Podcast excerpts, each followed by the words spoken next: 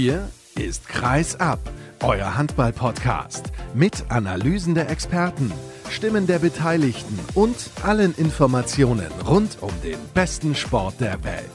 Mit eurem Gastgeber Sascha Staat.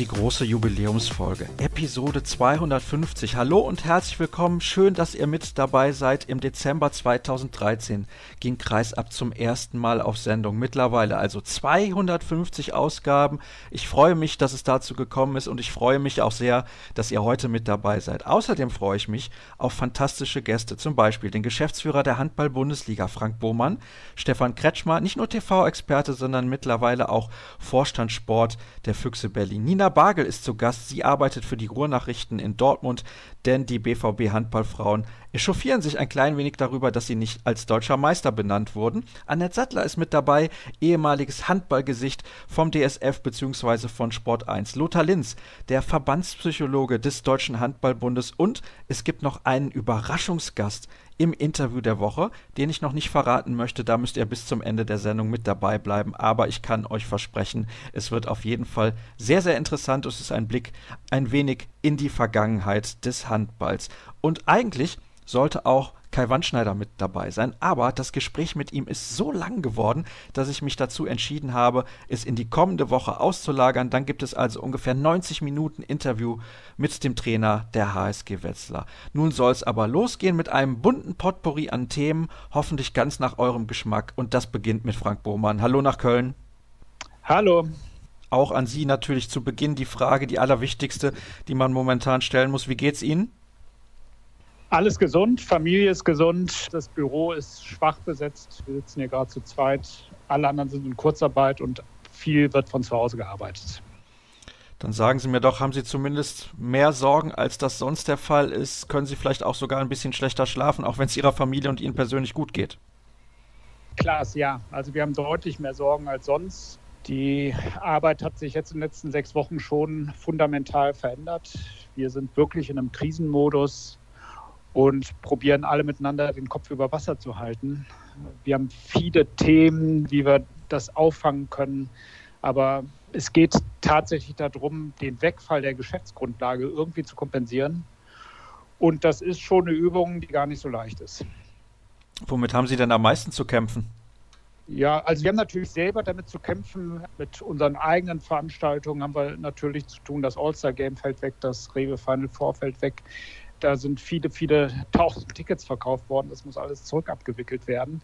Gar nicht so leicht, auch mit einer begrenzten Mannschaft hier, aber das ist gar nicht unsere Hauptsorge, denn bei 36 Clubs sieht das nicht anders aus.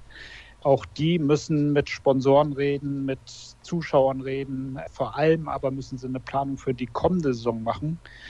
Ich gehe davon aus, dass die, das Geschäft in der laufenden Saison dass das professionell und gut abgewickelt wird größte Kopfschmerzen macht tatsächlich die Planung der kommenden Saison. Und damit kommen wir schon zu meinem nächsten Punkt, der auf meiner Liste steht, eben dieser Start der neuen Saison. Auf wie viele unterschiedliche Szenarien bereiten Sie sich eigentlich gerade vor? Ja, das ist schwer zu sagen. Also wir haben auch in der laufenden Saison haben wir schon etliche Szenarien gehabt. Wir wollten eigentlich am 23. April wieder loslegen, dann haben wir es nochmal verschoben, dann haben wir da verschiedene Szenarien überlegt, wie können wir es machen, können wir es noch weiter nach hinten schieben und den gesamten Spielplan nochmal komprimieren. Das endete dann auch in Bob Hannings Vorschlag, alles in zehn Tagen zu machen an einem Standort. Das war im Prinzip das Extremszenario.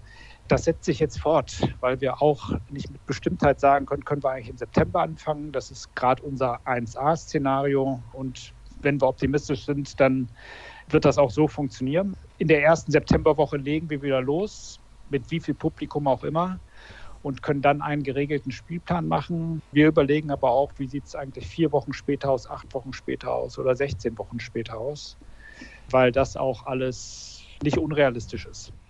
Jetzt liest man natürlich viele unterschiedliche Möglichkeiten. Die Verantwortlichen äußern sich. Bob Hanning hat vorgeschlagen, dass man vielleicht nur dreimal 15 Minuten spielt, um die Belastung der Spieler ein bisschen runterzufahren. Denn es stehen ja dann ab September, wenn wir jetzt mal, wie Sie auch optimistisch davon ausgehen, dass dann wieder gespielt werden kann, sehr, sehr viele Spiele an. Zunächst mal, was halten Sie von dieser Idee? Ist das überhaupt realistisch umsetzbar?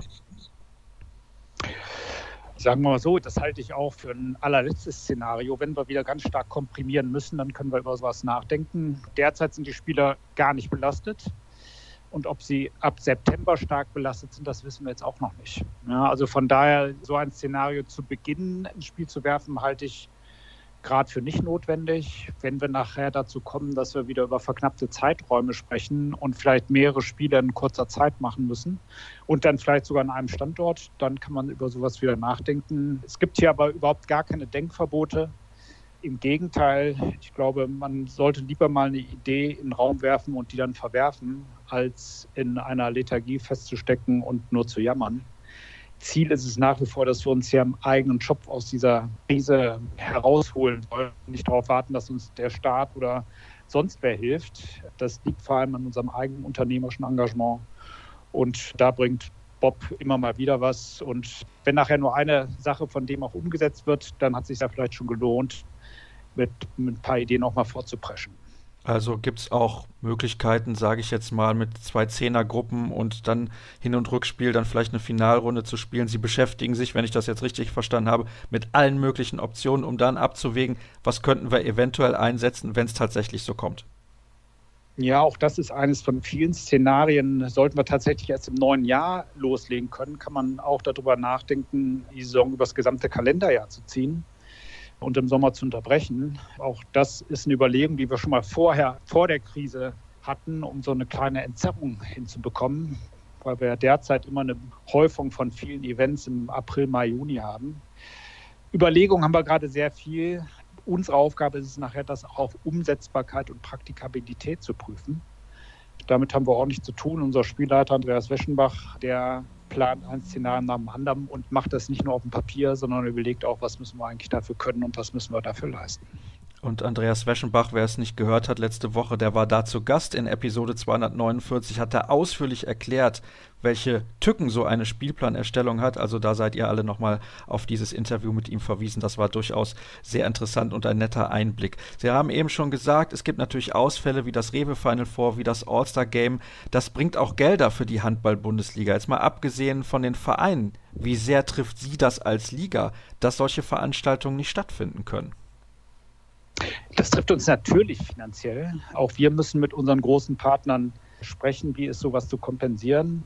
Da gibt es ganz viel Verständnis und viele sind auf uns zugekommen und wir haben das zu beiderlei Zufriedenheit auch gelöst. Es gibt aber auch andere, die von dieser Krise selber extrem hart betroffen sind, wie zum Beispiel unsere Medienpartner. Sky hat derzeit praktisch kein Sportprogramm, sondern lebt von Konserven, genau wie wir in unseren digitalen Kanälen da fehlt auch die Geschäftsgrundlage. Und das sind schon deutlich schwere Gespräche, ohne dass ich sage, da werden wir schlecht behandelt.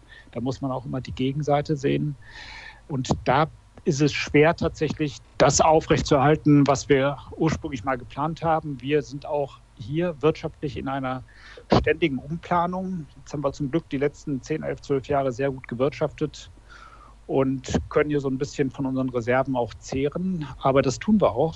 Ähm, derzeit ist für uns auch neues Geschäft nicht möglich.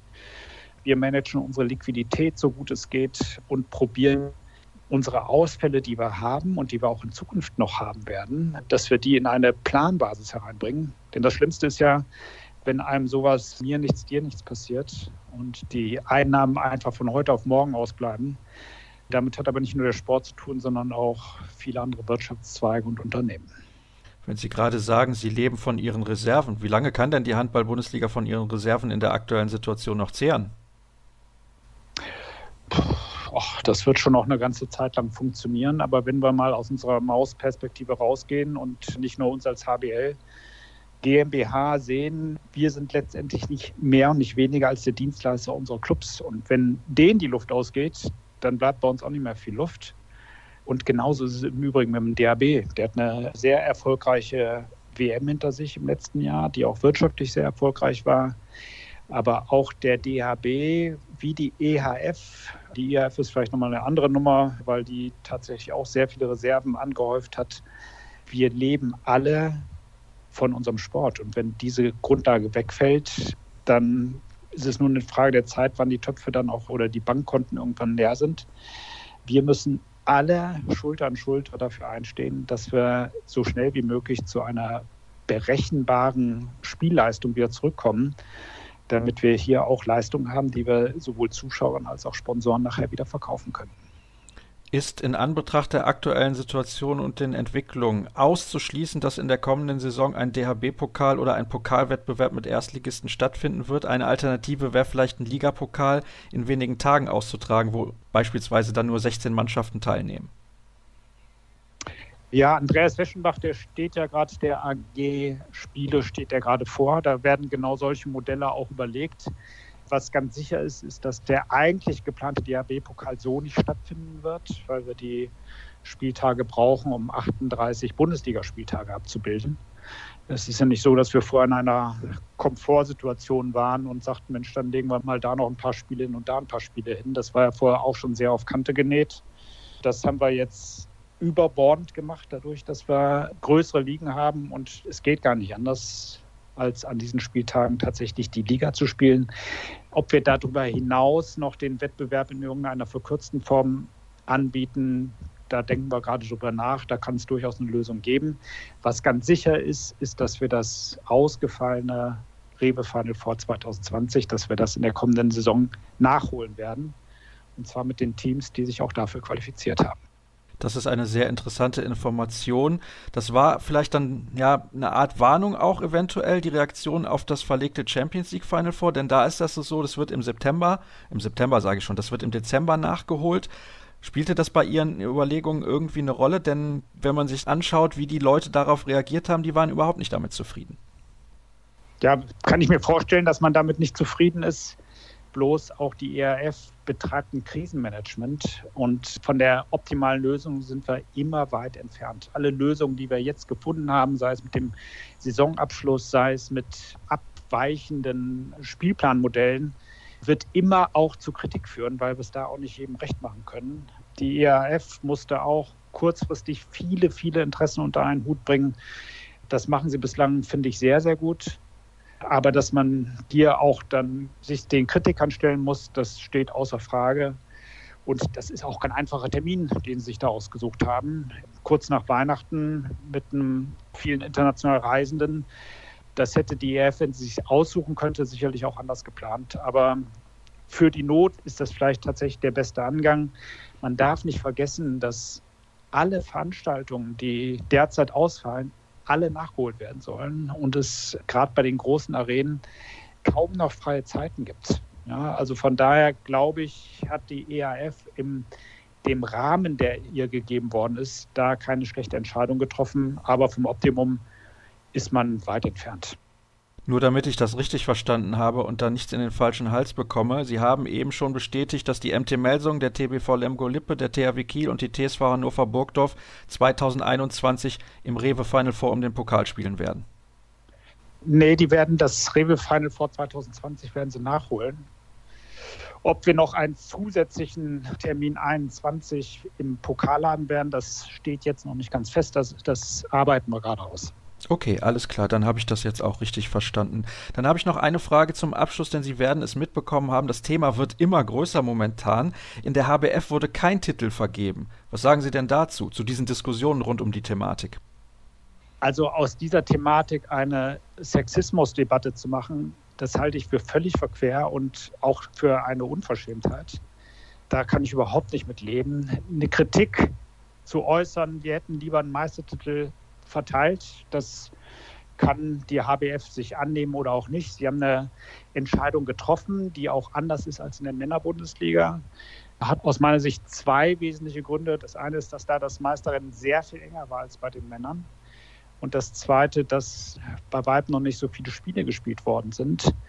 Von daher finde ich die Entscheidung, die da getroffen worden ist, nachvollziehbar, auch wenn es einigen nicht passt und auch ein Modell ist, was in vielen anderen Sportarten gelebt worden ist. Von der Systematik her haben sie die Bewertung genauso vorgenommen wie die HBL auch und wie fast alle Landesverbände. Da sind wir stringent.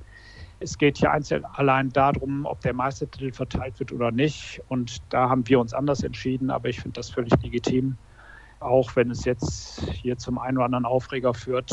Ich glaube, da geht einiges an der Sache deutlich vorbei. Haben Sie im Vorfeld Ihrer Entscheidung diesbezüglich mit der HBF Kontakt gehabt? Ja, wir haben gemeinsam in einer Arbeitsgruppe auch dazu mit den Landesverbänden und dem DAB zusammengesessen und zwar mehrfach zusammengesessen. Zusammengesessen heißt die immer, dass wir miteinander telefoniert haben. Und da ging es vor allem um die Art der Bewertung und die haben wir, wie gesagt, gleich vorgenommen. Dass da kein Meister ausgesprochen wird, das haben wir für uns auch lange überlegt, haben aber aufgrund der Tabellenkonstellation und auch der Tatsache, dass fast 80 Prozent der Spiele gespielt worden sind, uns dazu entschieden, den Meister tatsächlich zu küren. Auch das gab intern in der Liga in Teilen Kritik. Von der breiten Mehrheit wurde es so getragen. Auch da muss ich wieder sagen, es ist nicht die beste Lösung gewesen. Am besten wäre gewesen, wir hätten 34 Spieltage gemacht und dann den Meister entschieden. Aber in der Konstellation, glaube ich, haben wir einen gerechten Meister gefunden und den haben wir auch anerkannt. Ich bin auf jeden Fall sehr gespannt, wie lange uns dieses Thema noch begleiten wird. Es wird immer größer. Ich habe jetzt auch in richtig großen Medien davon gelesen. Ich bin aber bei Ihnen. Die Debatte über Sexismus oder Diskriminierung halte ich an dieser Stelle für völlig falsch und darüber sprechen wir auch gleich noch in der heutigen Ausgabe, in der Jubiläumsfolge. Herr Bohmann, herzlichen Dank für Ihre Zeit. Erste kurze Pause, gleich sind wir zurück.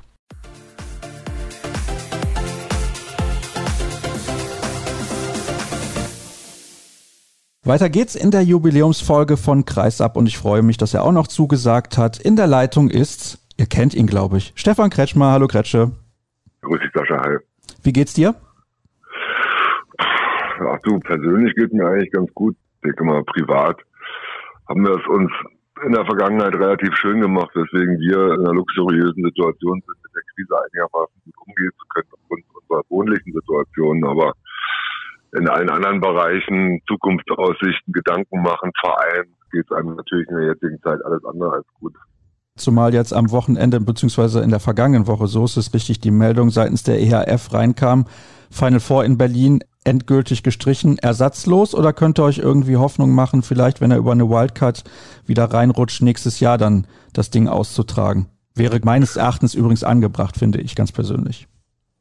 Ja, das ist momentan so wie vieles ja alles Spekulationen und der ominöse Blick in die Glaskugel. Also natürlich hoffen wir darauf, eine eventuelle Wildcard zu bekommen, aufgrund dessen, weil das A in den letzten Jahren so gut wie immer so war, da eine deutsche Mannschaft in der überwiegenden Mehrheit der Wettbewerbe des ERF Cup Final Four auch gewonnen hat. Und zum anderen, weil wir halt dieses Jahr dran gewesen wären, es auszurichten und das wegfällt. Also wir machen uns da schon noch Hoffnung, nur bauen kann man jetzt effektiv noch nicht darauf. Lass uns ein bisschen natürlich auch auf die aktuelle Situation allgemein eingehen. Der THW Kiel ist zum deutschen Meister ernannt worden. Auch viele Vereine haben sich dazu schon geäußert und auch dem THW gratuliert. Machst du das auch? Weil meine Meinung ist da ein bisschen anders.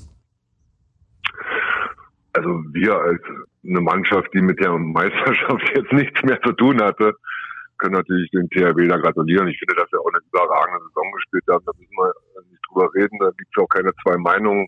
Wahrscheinlich wäre der THW auch deutscher Meister geworden. Das haben alle Experten so gesehen und wäre auch mein Resümee. Ich glaube, die, die sich am wenigsten drüber freuen können, sind die Kieler selbst. Also da wird weder eine große Feier jetzt möglich sein, noch wird der Titel der größte Triumph in der Vereinsgeschichte des THW werden. Also die haben, glaube ich, ein äußerst ambivalentes Verhältnis zu dem Titel, aber rein sportlich gesehen, wenn man jetzt einen Schlussstrich ziehen muss, ist der THW schon die beste deutsche Mannschaft. Das wird, glaube ich, auch keiner anzweifeln.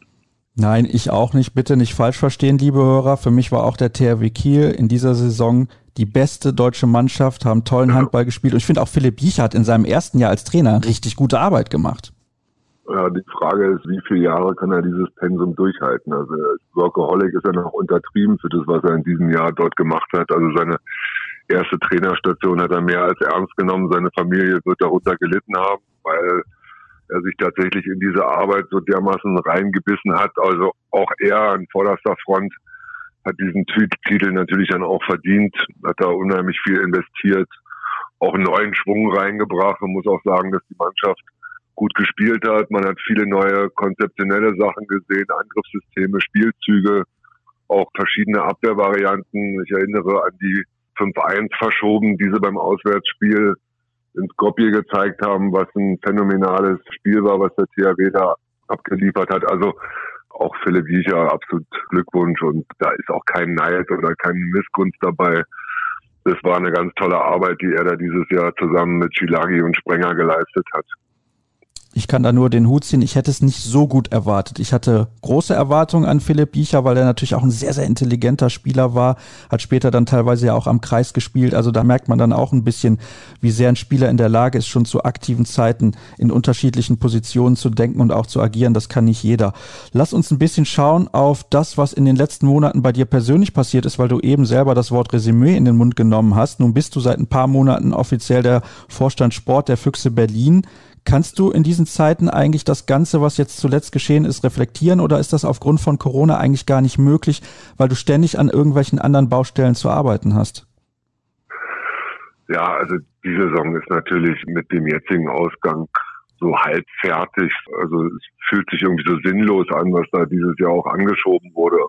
Bob Hanning hat ja selber schon gesagt, wenn man das natürlich im Vorhinein gewusst hätte oder wenn er das gewusst hätte, dass sich viele Sachen sparen können, das ist alles immer hypothetisch und im Nachhinein analysiert aufgrund der Situation. Also ich habe mich bei meinen Jungs auch bedankt für das erste Jahr, was mir, sagen wir mal, ohne dieses unrühmliche Ende oder ohne diese katastrophale Situation trotzdem viel Spaß gemacht hat.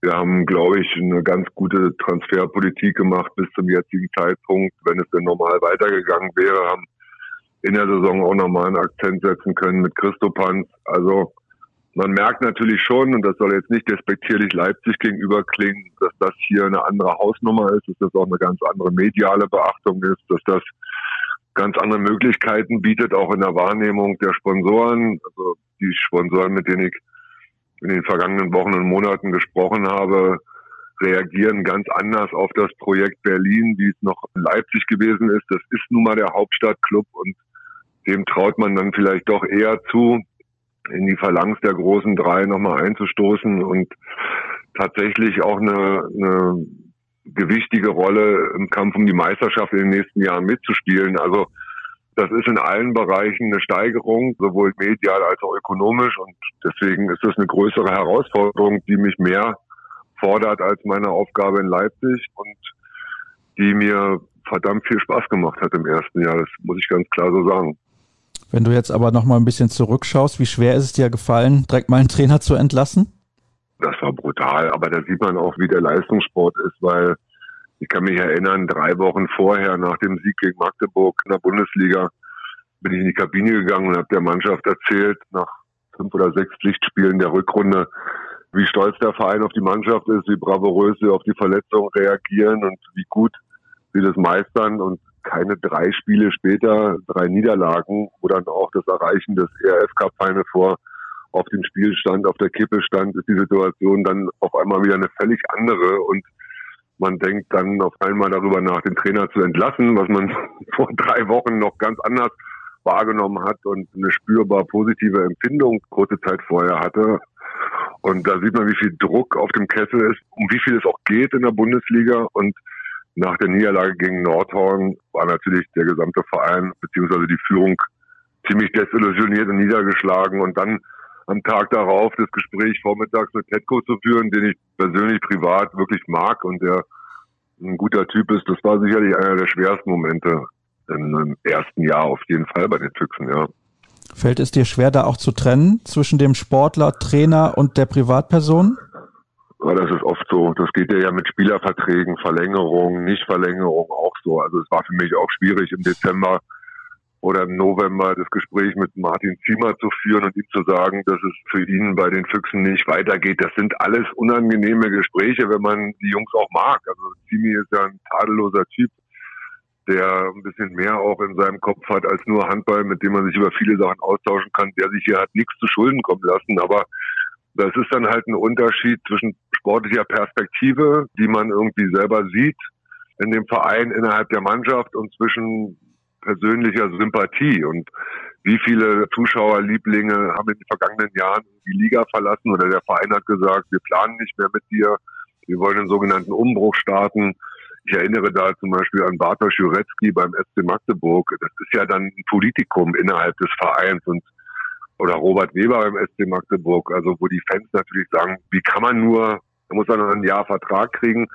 Aber da ist der Verein immer in dem Zwiespalt, sich zukunftsorientiert mit einem vielleicht jüngeren Talent aufzustellen oder halt dem vermeintlich arrivierten Spieler, der in den letzten Jahren die Kohlen aus dem Feuer geholt hat, noch ein Jahr zu geben. Und das kann aber nur die sportliche Leitung aus ihrem Empfinden her analysieren und, und demzufolge dann agieren. Das ist manchmal schwer, weil man natürlich auch eine persönliche Verbindung und Bindung zu den Spielern aufbaut und relativ nah dran ist. Und Spieler dann zu sagen, für dich geht jetzt hier nicht mehr weiter in dem Verein, das ist die undankbarste aller Aufgaben. Jetzt hast du eben schon erwähnt, dass ihr mit den Planungen relativ weit gewesen seid, viele Transfers schon abgeschlossen habt. Zum Beispiel Lasse Andersson ist wahrscheinlich der prominenteste Name. Bist du da auch ein bisschen erleichtert, dass ihr schon so früh so weit gewesen seid in Anbetracht der Corona-Situation momentan? Ja, ist ja Fluch und Segen zugleich. Also auf der einen Seite stand der Kader, aber auf der anderen Seite hat man jetzt natürlich eine spezielle Situation aufgrund der Corona-Krise, weswegen das Budget natürlich, um es mal vorsichtig zu formulieren, wackelig ist, beziehungsweise man es einschränken muss. Also wir wissen natürlich, dass wir äh, die Gelder, mit denen wir planen, nicht erzielen können in der kommenden Saison, dass das illusorisch ist, dieses Budget zu erzielen aufgrund dessen, was wir bisher schon aus der Wirtschaft für Rückmeldungen bekommen haben von Firmen, die in Problemen sind oder die es vielleicht sogar gar nicht mehr gibt oder die ihr Geld zusammenhalten, weil sie nicht wissen, wie es nach der Krise weitergeht, sobald sie denn hoffentlich dann irgendwann auch vorbei ist. Und wir wissen natürlich auch, dass es wahrscheinlich erstmal ohne Zuschauer starten wird im Herbst, wenn die Liga denn dann losgeht. Und das ist ein erheblicher Faktor im Budget, der Einsparung erfordert. Und deswegen wir natürlich mit unseren Spielern im Sommer das Gespräch suchen müssen, weil eins ist klar, im Jahr eins nach Corona, und das wird die kommende Saison sein, wird wenig so sein wie vor Corona. Wir müssen über alle Verträge sprechen, wir müssen über Szenarien sprechen, über Konstellationen sprechen. Und der größte Teil des Budgets sind nun mal die Spielergehälter. Insofern müssen wir auch mit unseren Spielern sprechen. Wer ist wie bereit, auf wie viel zu verzichten? Das sind Gespräche, die diesen Sommer anstehen werden, ja. Machst du dir sehr große Sorgen um die Zukunft des deutschen Handballs? Ich meine, du bist extrem gut vernetzt. Du wirst sicherlich auch noch nach Leipzig zu Carsten Günther engen Kontakt haben und regelmäßig mit ihm sprechen.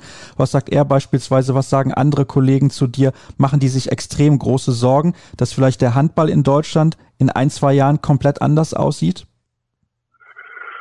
Ja, ja, also Punkt eins, ja. Wir machen uns alle große Sorgen. Auch ich mache mir große Sorgen, weil es illusorisch ist, zu analysieren, dass es so weitergehen wird wie bisher oder dass wir in absehbarer Zeit wieder den Ist-Zustand vor der Corona-Krise erreichen werden. Es gab jetzt einen Beschluss oder ein Empfehlungsschreiben der Group Club Handball, also der, der Vereinigung der größten Vereine Europas, wo es um die Verträge von Profispielern ging, wo man vorgeschlagen hat, eben die Verträge zukünftig auf drei Füße aufzustellen. Das heißt, das Fixum der Spielergehälter, eine erfolgsorientierte Beteiligung der Spieler am ökonomischen Gewinn und eine erfolgsorientierte Beteiligung der Spieler am sportlichen Gewinn. Das heißt, dass die Verträge in Zukunft wahrscheinlich weniger Fixum sein werden, sondern eher erfolgsorientierte Beteiligung, was im sportlichen Bereich schon immer so war, was aber in Zukunft im ökonomischen Bereich auch so sein wird. Das heißt, wenn der Verein gut wirtschaftet, wenn eine ökonomische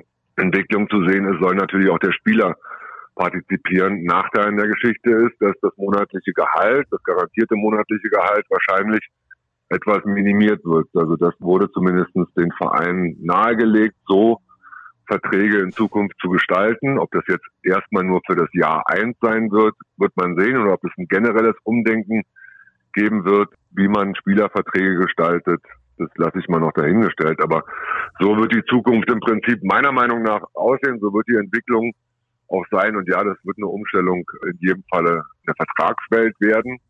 Ich mache mir aber, um auf deine Frage nochmal zurückzukommen, jetzt in dem Sinne keine großen Sorgen täglich, dass ich glaube, das ist das Ende des Handballs. Im Gegenteil, ich sehe das schon auch als Chance. Ich habe letzte Woche lange mit Andy Schmid telefoniert, wo wir auch darüber geredet haben, einfach mal alles in Frage zu stellen, einfach mal den Spielplan auch völlig neu zu strukturieren, weil ja momentan nichts tabu sein darf bei den Diskussionsansätzen. Und er hat mir auch nochmal gesagt, Kretsche, wir Spieler, wir haben kein Problem, Sonntag, Mittwoch, Sonntag, Sonntag, Mittwoch, Sonntag und das jede Woche zu spielen, die ganze Saison über, Das wäre für uns durchaus darstellbar, aber eben dann die längere Sommerpause garantiert zu bekommen. Also auch den Vorschlag von Bob Hanning, eventuell dreimal 15 Minuten Spielzeit, hört sich im Moment komisch an, aber ist eigentlich gar nicht doof. Also sollte man theoretisch auch mal als Diskussionsgrundlage zulassen, dass man dort einen Ansatz sucht. Es gibt viele Ideen, es gibt viele kreative Menschen in der HBL, die sich in der speziellen Situation jetzt Gedanken machen. Und das kann auch eine Chance sein. Das muss nicht immer nur alles negativ sein und brutal. Klar, ökonomisch ja, aber vielleicht stoßen wir da auch ein paar Entwicklungen im Handball an, die uns nach der Krise zugute kommen werden. Also ich will jetzt nicht zu weit aus, sondern wir haben auch gestern lange mit meinem Trainer Michael Roth gesprochen und zusammengesessen, wo er gesagt hat, er ist ein großer Fan von Playoffs. Ja, wo ich auch gesagt habe, das kann ich mir jetzt im Moment gar nicht vorstellen. Das wären ja noch mehr Spiele im Prinzip nach der Saison. Aber nochmal, in alle Richtungen muss man offen sein und durchaus nochmal alle Szenarien durchdenken, durchspielen, um sich vielleicht auch positiv zu verändern. Ich möchte auf einen Punkt, den du gerade genannt hast, nochmal explizit eingehen, und zwar den mit den Verträgen. Und du hast gesagt, mhm. dass man da auch auf die wirtschaftliche Entwicklung des Vereins schauen muss. Das soll dann einer der drei Punkte sein, auf denen die Verträge aufsetzen. Bedeutet mhm. aber auch, macht der Manager Mist, hat der Spieler vielleicht Pech gehabt. Obwohl er sehr gut spielt, obwohl er vielleicht nie verletzt war, obwohl er sehr gute Leistung gebracht hat, obwohl die Mannschaft vielleicht erfolgreich war. Weil auf den wirtschaftlichen Aspekt hat ein Spieler eigentlich sehr, sehr wenig Einfluss.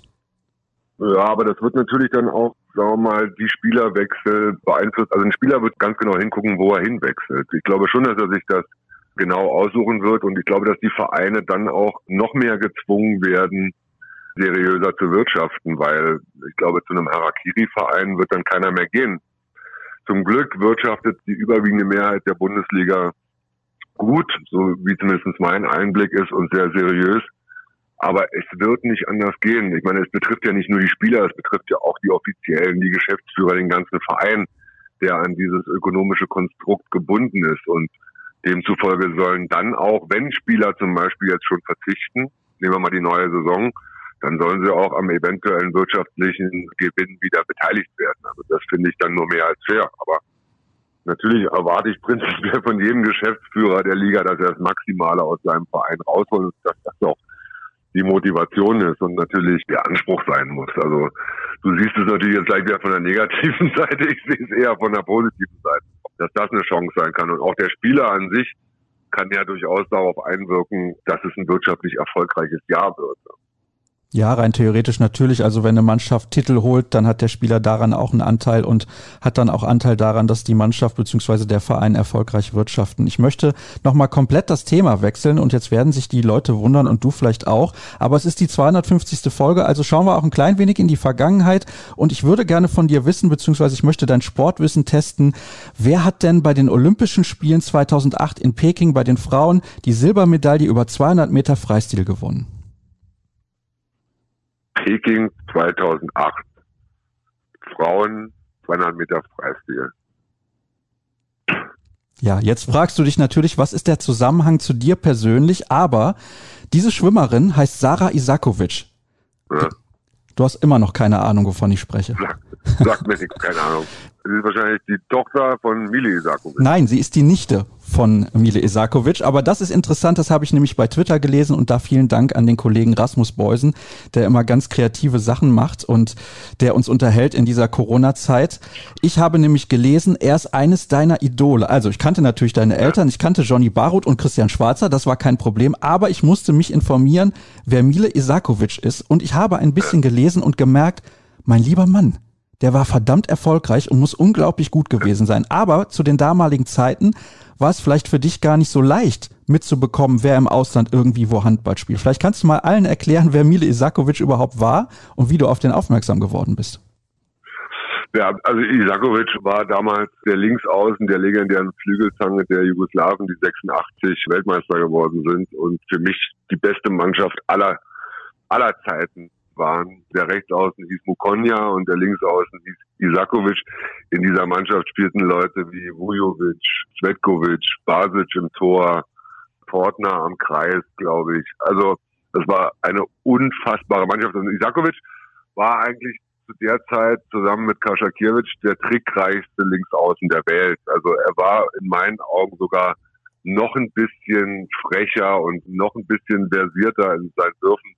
Hat zum Beispiel einen Wurf erfunden, im Gegenstoß in den Kreis zu springen, einmal den Arm komplett durchzuziehen und hinterm Rücken dann den Ball loszulassen, also wie so eine Windmühle über den Kopf des Teuters. Also unfassbarer, unfassbarer Spieler. Ich glaube, er spielte zu der Zeit auch für Metalloplastika Sabac, die zu der Zeit alle Wettbewerbe, Europapokal und so weiter gewonnen hatten. Also auch die Übermannschaft im Vereinshandball ging dann nach Milbertshofen irgendwann und hat dann dort noch mit den Löhrbrüdern zusammengespielt. Also unfassbar guter Linksaußen. Eines der ersten Idole, die ich so aufgeschnappt habe. Aufgefallen natürlich durch die WM 86. Ich glaube in der Schweiz war die damals, wo Jugoslawien Weltmeister geworden ist. Das konntest du damals in der DDR irgendwie im Fernsehen verfolgen oder wie hast du das mitbekommen?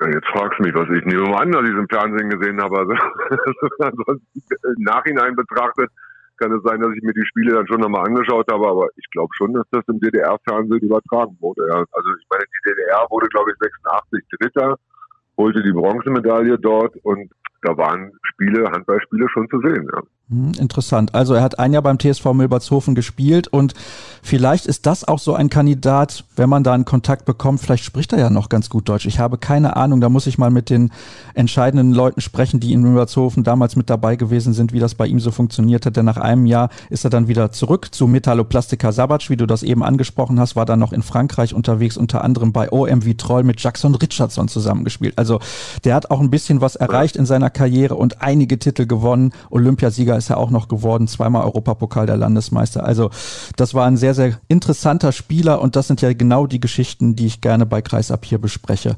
Und dann würde ich gerne zum Abschluss noch von dir wissen, was wirst du in den nächsten Wochen eigentlich alles so machen? Hast du noch Spielergespräche zu führen oder wie sieht so dein Zeitablauf aus? Also ich glaube, dass mein Job so ziemlich der überflüssigste in den nächsten anderthalb Jahren ist, den es gibt. Also wenn mein Job jetzt nur auf den rein sportlichen Bereich definiert wird. Natürlich bin ich irgendwo auch dabei, mit den Sponsoren zu sprechen, mit neuen Sponsoren, potenziell neuen Sponsoren zu sprechen. Das ist, glaube ich, gerade meine wichtigste Aufgabe. Aber wir haben jetzt am Donnerstag eine Abschluss-Telefonkonferenz oder Videokonferenz mit der Mannschaft, sprechen dann auch schon mit der neuen Mannschaft, befinden uns schon in der Kommunikation mit Jaron Sievert, dem neuen Trainer, wir haben sicherlich schon mal den Fahrplan grob abstimmen, wann die Vorbereitung losgeht, wie wir uns das vorstellen. Ja, und dann werden in ein, zwei Monaten, wenn viele mehr Details und viel mehr Fakten feststehen, sicherlich die Gespräche mit der Mannschaft losgehen. Dann werden wir relativ transparent dort agieren und unsere wirtschaftlichen Zahlen offenlegen, was wir denken, wo die Reise hingehen kann in, der kommenden Saison und werden die unterschiedlichsten Szenarien, die wir bereits vorbereitet haben, mit der Mannschaft besprechen. Also das wird, glaube ich, das vorrangige Gesprächsthema diesen Sommers sein, wie sich der Verein finanziell wie aufstellt, welchen Beitrag die Spieler und die Offiziellen dazu leisten können. Der sportliche Bereich, Sascha, also da wäre ich, glaube ich, in den nächsten zwölf Monaten, da wird nicht viel passieren. Also wir werden eher versuchen müssen, Spielerverträge noch aufzulösen und den Kader etwas zu schmälern, ein bisschen schlanker aufzustellen, um ökonomisch einfach sicherer dazustehen. Aber an Verpflichtungen ist in den nächsten Monaten in Berlin und wahrscheinlich in allen anderen Bundesliga-Vereinen erstmal nicht zu denken. Hast du mir gerade durch die Blume gesagt, ich brauche dich in den nächsten Monaten nicht anrufen? Wenn du sportliche Fragen hast, wahrscheinlich eher nicht. Also jedes Transfergerücht in den nächsten Monaten, was du zu den Füchsen hörst, kannst du direkt als Akta legen. Also das hat jetzt erstmal leider kein Wahrheitsgehalt. Na gut. Vielleicht habe ich aber ein paar andere Fragen. Du weißt, du wirst von mir hören. Auf jeden Fall nochmal herzlichen Dank, dass du dir die Zeit genommen hast. Und wie gesagt, diese Sendung wird ein bisschen länger dauern. Das Interview mit Kai Wandschneider muss ich ja auslagern. Das kommt dann nächste Woche, habe ich eben schon gesagt. Jetzt gibt es die nächste Pause. Gleich geht's dann weiter.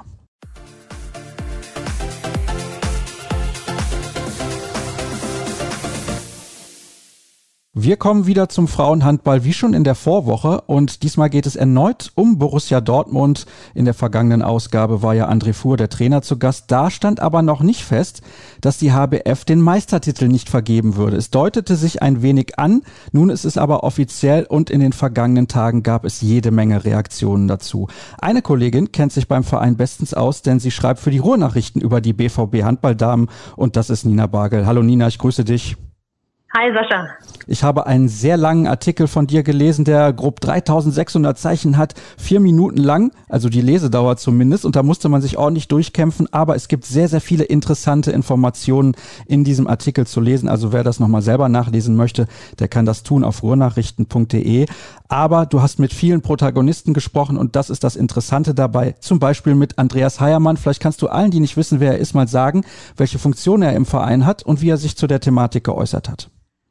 Ja, genau. Andreas Heiermann ist der Abteilungsleiter der BVB Handballdamen, ist also praktisch der Chef der Abteilung und der hat zu dem ganzen Thema, dass der Meistertitel in der HBF nicht vergeben wurde, natürlich eine ganz klare Meinung. Also für ihn geht das Ganze gar nicht.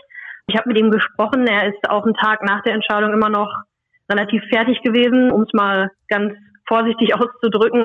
Er ist dann darauf eingegangen, dass er unterschiedliche Wertschätzung in der Sache sieht, weil eben in der HBL der Meistertitel an den THW Kiel vergeben wurde. Die sind jetzt zum 21. Mal deutscher Meister und die BVB Handballfrauen, die jetzt den ersten Titel in der Vereinsgeschichte hätten holen können, sind es eben nicht. Und er sagt, dass durch diese unterschiedlichen Wertschätzungen der Sache eben zulasten der Frauen dann eine Diskriminierung von Frauen vorliegt. Also für ihn geht das Ganze gar nicht. Er sieht es sportlich als äußerst unfair an und er hat auch die Worte äußerst dumm benutzt, wie er diese Entscheidung eben wertet von der HBF.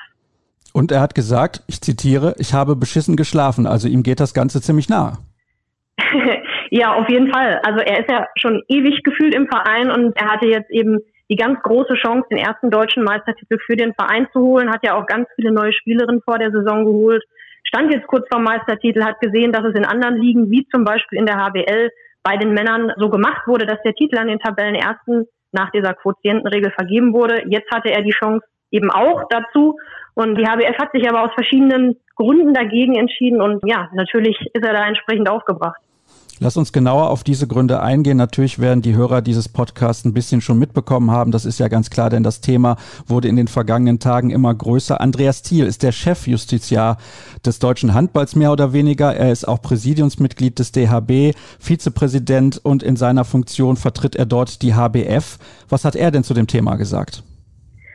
Ich habe einen Tag nach der Entscheidung mit ihm gesprochen, weil ich vorher eben nur die Meinung von Andreas Heiermann kannte, die natürlich sehr deutlich ist und auch sehr verständlich, wenn man sich in die Lage des Vereins versetzt. Ja, und mit Andreas Thiel habe ich nochmal drüber gesprochen und er hat mir nochmal erklärt, dass dieser Bundesratsbeschluss des DHB eben nur eine Empfehlung für die unterschiedlichen Verbände ist. Und hier ist es dann nochmal ganz wichtig zu sagen, dass HBF und HBL eben tatsächlich unterschiedliche Verbände sind und es so ist, dass sie dieser Empfehlung, die der Bundesratsbeschluss da ausgespuckt hat, praktisch nicht nachkommen müssen und auch nicht in einer bestimmten Form nachkommen müssen und auch selbst entscheiden können, wie sie das umsetzen. Und die HWF hat sich jetzt eben dazu entschieden, Titelvergabe nicht durchzuführen, hat allerdings den Champions League Platz natürlich an den BVB gegeben. Die haben auch diese Quotientenregel angewandt, die eben empfohlen wurde, genau wie die Männer das auch gemacht haben, haben dann aber am Ende den Titel nicht vergeben. Und die Begründung von Andreas Thiel war eben, wenn ich keine Absteiger benenne, weil rein rechnerisch noch alle Vereine, die jetzt auf einem Abstiegsplatz stehen,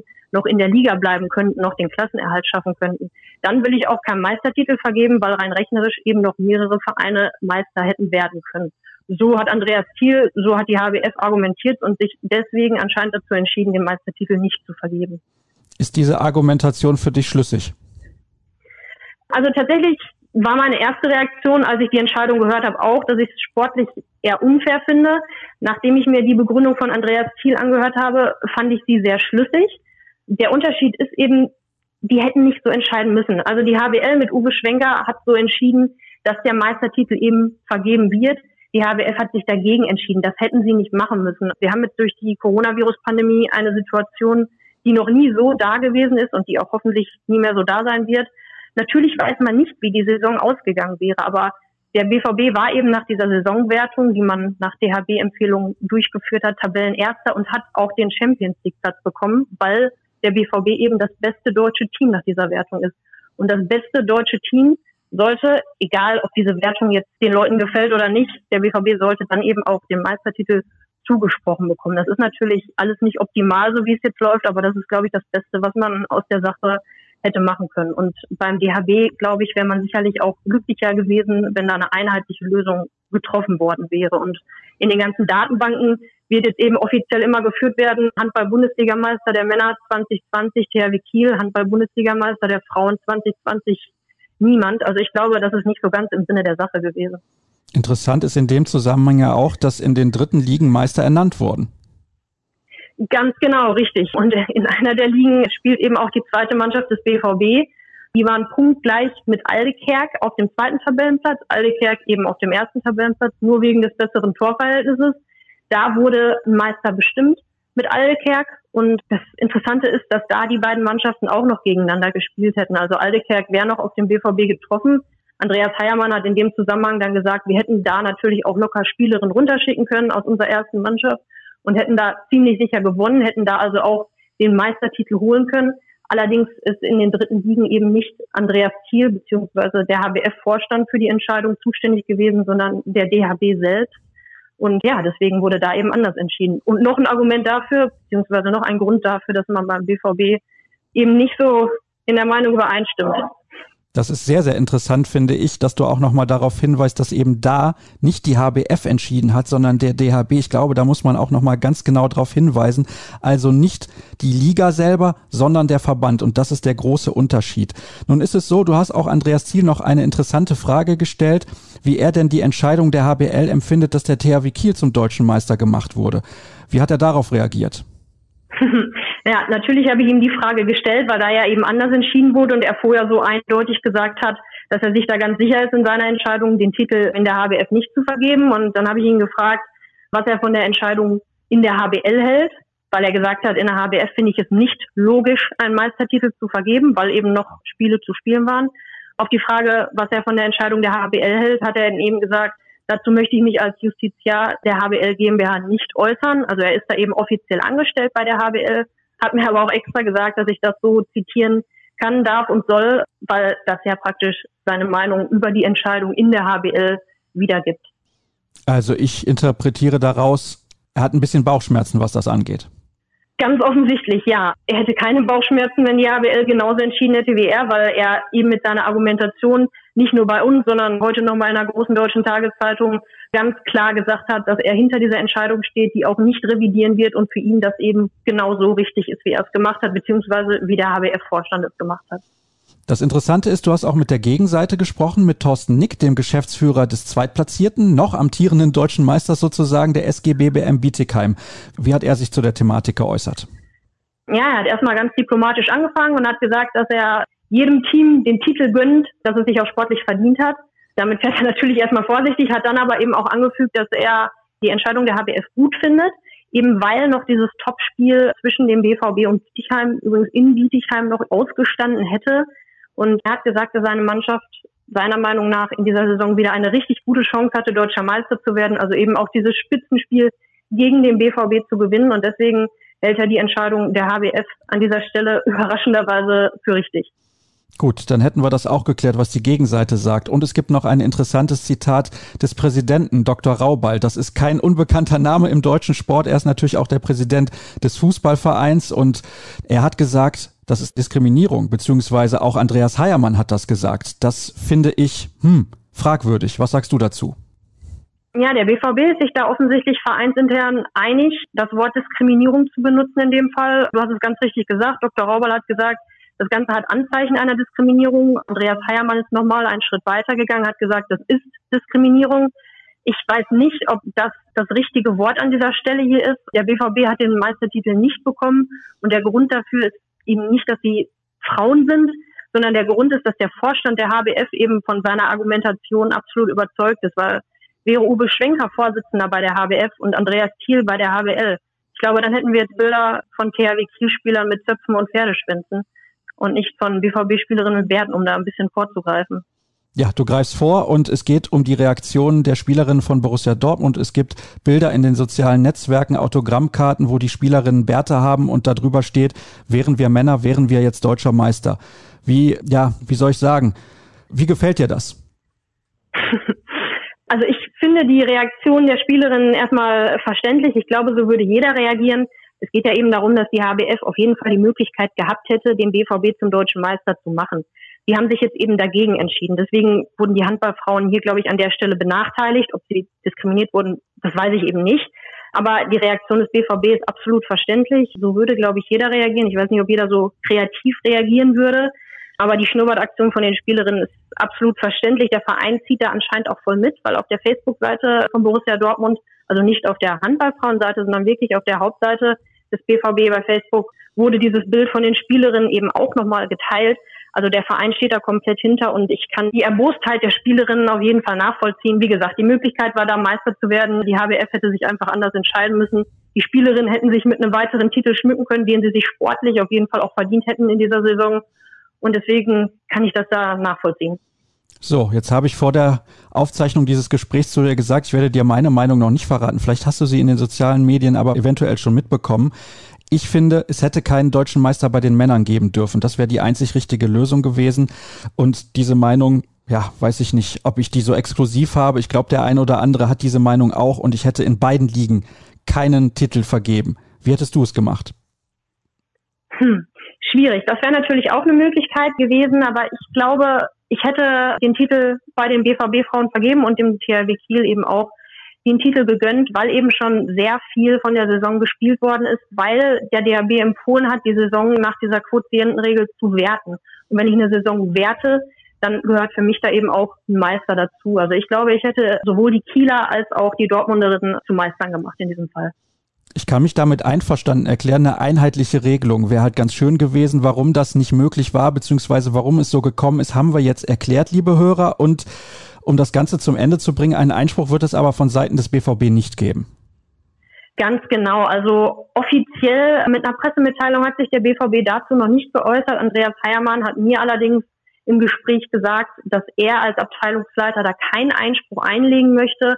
Das kann ich an der Stelle auch nachvollziehen. Er hat eben gesagt, wir wollen jetzt nicht Meister mehr am grünen Tisch werden. Ich meine, die wären auch so Meister am grünen Tisch geworden, wenn jetzt zugunsten des BVB entschieden worden wäre. Aber jetzt da nochmal hinterherzugehen und ich weiß nicht, in acht Wochen vielleicht vor Gericht als Meister rauszugehen, ich glaube, da hat keiner was von und das möchte auch keiner. Ja, also das ist einfach sehr, sehr unglücklich gelaufen und wir hoffen natürlich, dass es so eine Situation nie wieder geben wird. Aber sollte es dazu kommen, dann haben, glaube ich, alle jetzt ausreichend Erfahrung damit gesammelt und wissen, wie sie damit umzugehen haben. Nina, vielen Dank, dass du mir zur Verfügung gestanden hast. Ach, eine Sache habe ich noch. Scheint irgendwie kein ja. schwacher Trost zu sein für den BVB, dass sie nächstes Jahr Champions League spielen dürfen, beziehungsweise nächste Saison. Ja, vielleicht doch nächstes Jahr, wissen wir ja noch nicht. ich wollte gerade sagen, also noch steht ja leider nicht fest, ob die Wettbewerbe überhaupt stattfinden können, aber die Champions League Teilnahme ist natürlich eine richtig coole Nummer für den BVB. Ein internationaler Platz war offiziell als Ziel ausgegeben für die Saison. Das war er übrigens auch schon letzte Saison. Da haben die BVB-Frauen das ja verpasst mit dem siebten Platz in der Bundesliga und das war eigentlich auch nicht so eingeplant. Deswegen ist es jetzt umso wichtiger, dass dieses Ziel erreicht wurde, die internationalen Plätze zu erreichen und dass es dann eben auch noch die Champions League ist, was nach der DHB-Saisonwertung auch rechtmäßig ist, wird dem BVB natürlich nochmal doppelt freuen. Vielen herzlichen Dank, dass du dir die Zeit genommen hast, Nina. Das ist das erste Mal gewesen, dass wir über Handball miteinander gesprochen haben. Sonst immer über Fußball in der Redaktion, wenn wir uns mal über den Weg gelaufen sind. Aber bestimmt nicht das letzte Mal, denn ich hoffe, es gibt eine reguläre nächste Saison und da wird Borussia Dortmund sicherlich das ein oder andere Wort um den Titel mitsprechen und wir werden dann hier sicherlich nochmal darüber diskutieren. Das soll es gewesen sein, was dieses Thema angeht, aber die 250. Folge ist natürlich noch lange nicht am Ende. Es gibt die nächste Pause. Gleich geht's dann weiter.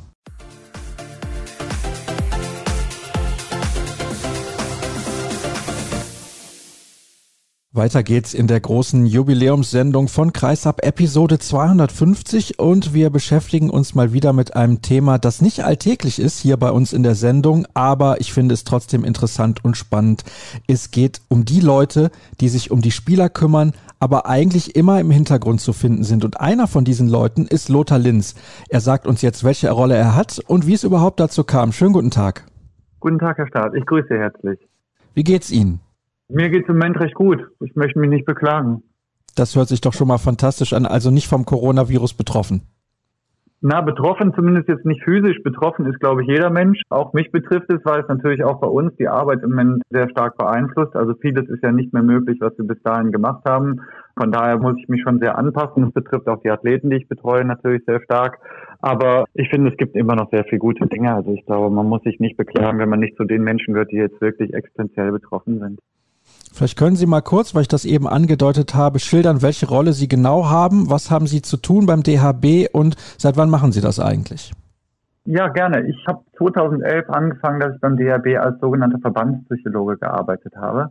Das habe ich jetzt bis vor zwei Monate gemacht, bin jetzt sozusagen etwas zurückgerutscht. Katja Kramacek übernimmt diese Rolle jetzt und ich werde sie noch zwei Jahre begleiten da drin, weil sie noch sehr jung in dem Feld ist, damit das eben dann auch einen fließenden Übergang gibt in dem Ganzen. In diesen neun Jahren habe ich verschiedene Nebenaufgaben neben der reinen Verbandspsychologentätigkeit gehabt. Ich habe unter anderem mehrere Jahre mit der Handballnationalmannschaft der Frauen gearbeitet, da haben wir noch unter Heine Jensen und habe jetzt auch zwei Jahre mit Christian Prokop gearbeitet. Das ist ja weniger so in die Öffentlichkeit gegangen, aber man hat ja mitbekommen, dass er sich auch persönlich hat beraten lassen und da bin ich durchaus aktiv gewesen. Lassen Sie uns ruhig mal etwas konkreter werden. Welche Aspekte beinhaltet Ihre Arbeit denn genau? Die Arbeit als Verbandspsychologe beinhaltet sozusagen die Koordination der gesamten sportpsychologischen Tätigkeit im Verband. Wir haben über die Jahre etwas entwickelt. Das hat natürlich alles am Anfang erstmal viel kleiner angefangen, als wir 2011 gestartet sind. Aber inzwischen haben wir es entwickelt, dass alle Athleten und Athletinnen, die beim DHB in den Nationalmannschaften sich bewegen, sportpsychologische Angebote bekommen. Das heißt, dass eben im Rahmen von Lehrgangsmaßnahmen Kollegen, Kolleginnen mit dabei sind, dass hier Spieler die Möglichkeit haben, individuelle Beratung zu bekommen, dass Trainer Angebote bekommen, auch für sich Begleitung zu bekommen, dass wir teilweise teamorientiert arbeiten, also versuchen mit Teams auch wirklich gerade auf Höhepunkte hin, dann wenn also irgendwelche Jugend- oder Junioren, EM, WM-Maßnahmen sind, dann auch gezielte Vorbereitungen zu machen, was den mentalen Bereich betrifft. Und das ist etwas, was eben von mir insgesamt initiiert wird, was von mir koordiniert wird und wo ich auch eine sogenannte Verbandskonzeption geschrieben habe. Also wo wir dann irgendwann 2016 wirklich mal festgeschrieben haben, wie soll denn eine sportpsychologische Arbeit insgesamt beim DRB aussehen. Also wenn ich das richtig verstanden habe, ist es so, Sie gehen aktiv auf die Spielerinnen und Spieler zu. Das ist nicht etwas, wo Sie dann im Prinzip abwarten, bis sich dann die Spielerinnen und Spieler bei Ihnen melden.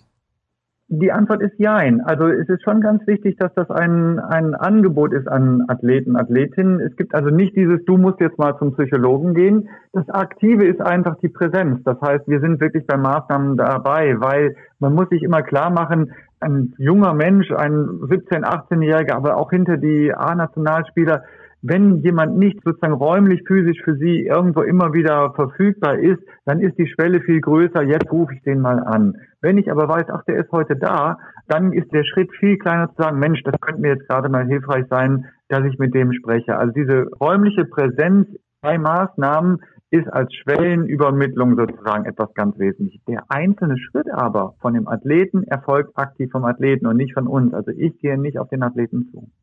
Als Sie 2011 damit angefangen haben, waren Sie der erste Verbandspsychologe?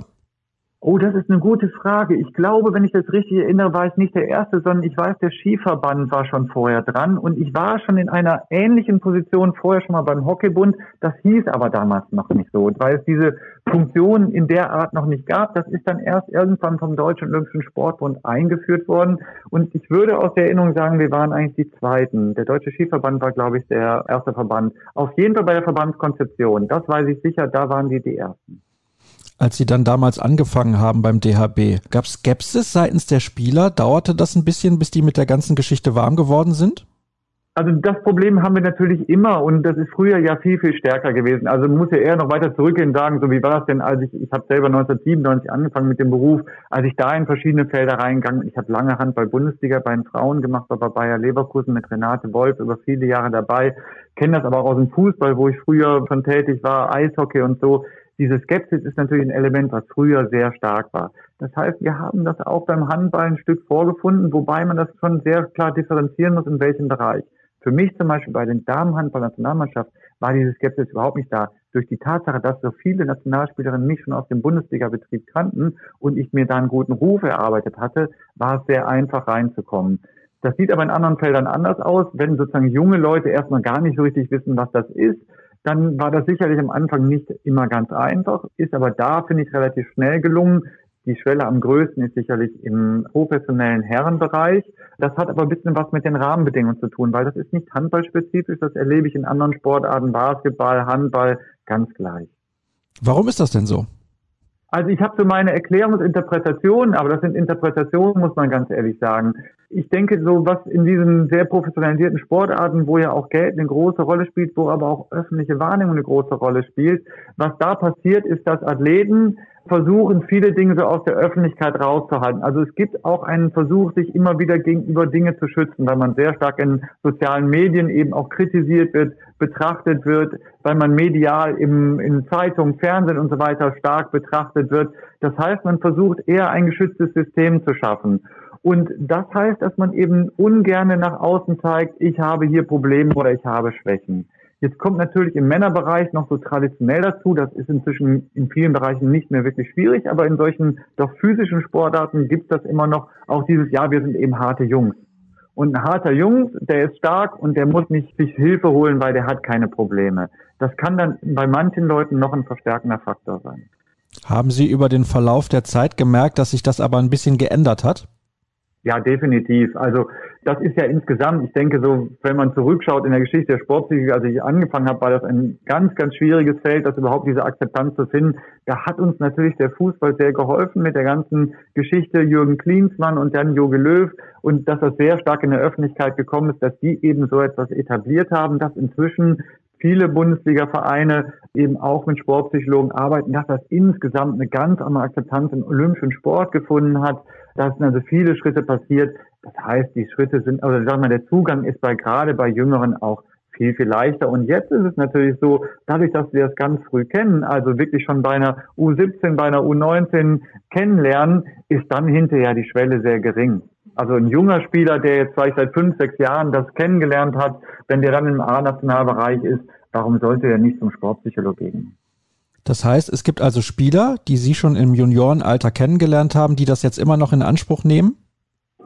Also ich nicht, weil ich jetzt im männlichen Bereich ja nicht tätig gewesen bin, sondern das ist jetzt sozusagen übertragen für meinen Kollegen im Herrenbereich. Aber ja, genau der hat Spieler, der macht die Juniorennationalmannschaft und die Herrennationalmannschaft und der hat natürlich Spieler, die kennt er schon als 18-Jährige oder 19-Jährige und die sind inzwischen im A-Kader und arbeiten mit ihm noch zusammen. Das gibt es ja. Womit beschäftigen sich denn die Sportler am meisten? Wo liegen ihre größten Sorgen? Ach, das ist, finde ich, also andersrum, sagen wir es mal andersrum. Es gibt ein Thema, das sich sehr klar natürlich rauskristallisiert, was eigentlich durchgängig ist über all der Altersklassen, ist ja immer das Thema Umgang mit Druck. Bei im Leistungssport geht es ja immer darum, jetzt heute auf den entscheidenden Moment die Leistung abzurufen. Und das ist natürlich für alle ein Thema. Das ist gar keine Frage. Das ist immer wieder schwierig, weil wir eben keine Maschinen sind, weil es nicht so einen Button gibt, auf den ich drücken kann und dann rufe ich damit meine beste Leistung ab, sondern da spielt der Kopf eben viel mit rein. Und da können alle Athleten Unterstützung gebrauchen. Ich sage jetzt alle, wohlwissend, dass es auch einzelne Athleten, Athletinnen gibt, die von ihrer Grundkonstitution, von der Persönlichkeit so stabil sind, dass sie vielleicht wirklich keinen Sportpsychologen, keine Sportpsychologin brauchen. Das gibt es definitiv. Aber für, ich sage ganz klar, für mehr als 50 Prozent der Menschen, ich glaube für deutlich mehr, ist das eine Hilfe. Das ist ein zentrales Thema. Und dann gibt es so einen Strauß von Themen, finde ich. Also angefangen von Verletzungen, größere Verletzungen, wo dann möglicherweise Blockaden entstehen, wo man sich, ich sag mal einfaches Beispiel, Kreuzbandriss, sich danach nicht wieder traut, so in dieselbe Bewegung, in dieselben Zweikampf reinzugehen. Da kann zum Beispiel Sportpsychologie eine Hilfe sein, mag sein. Bei Jüngeren kann es sein, wie kriege ich denn eigentlich organisiert so mein Leben drumherum mit dem in der Nationalmannschaft, dem Leistungssport, also solche Dinge, die auch in das Umfeld reingreifen. Da kann natürlich das Thema Eltern auch eine Rolle spielen. Da kann natürlich auch sein, dass man vielleicht mit irgendwelchen ja, teaminternen Themen konfrontiert wird. Also ich fühle mich in der und der Konstellation nicht wohl. Das sind sicherlich auch Dinge, die passieren können. Das kann sein das Thema, ja, mit dem Trainer, mit der Trainerin habe ich Probleme, wie kann ich damit klarkommen und so weiter. Also man sieht, da gibt es eine ganze Vielfalt von Möglichkeiten. Das häufigste Thema, wie gesagt, ist das Thema Umgang mit Druck. Wie oft melden sich denn die Spielerinnen oder Spieler bei Ihnen? Ist das dann in einem Abstand von, sagen wir mal, vielleicht vier Wochen oder zwei, drei Monaten oder ist das dann häufig nur bei den Lehrgängen? Also ich beobachte, dass es vorwiegend bei den Lehrgängen passiert. Also dieses Zwischendrin melden, das machen Einzelne, aber es macht ganz klar die Minderheit. Das hat aber eben was dazu zu tun, weil dann ist die Aufmerksamkeit woanders, man hat mit anderen Dingen zu tun. Das ist das, was ich vorhin schon mal sagte. Dadurch, dass wir physisch präsent sind, ist, ach ja, stimmt, da könnte ich mit dem mal widersprechen, viel klarer, als wenn man jetzt eigentlich ganz woanders ist und der Tag auch sehr getaktet ist. Wenn ich mir jetzt vorstelle, ich bin ein Jugendnationalspieler, das klingt ja erstmal ganz entspannt, aber in Wirklichkeit, die Tage von denen sind ja brutal ausgefüllt. Und dann ist die Schwelle immer relativ groß zu sagen, aber jetzt suche ich noch den Kontakt zu dem Sportpsychologen, zu der Sportpsychologin. Das heißt, es findet schon zum großen Anteil an den Lehrgangstagen statt, da wo wir präsent sind. Das muss man ganz klar sagen.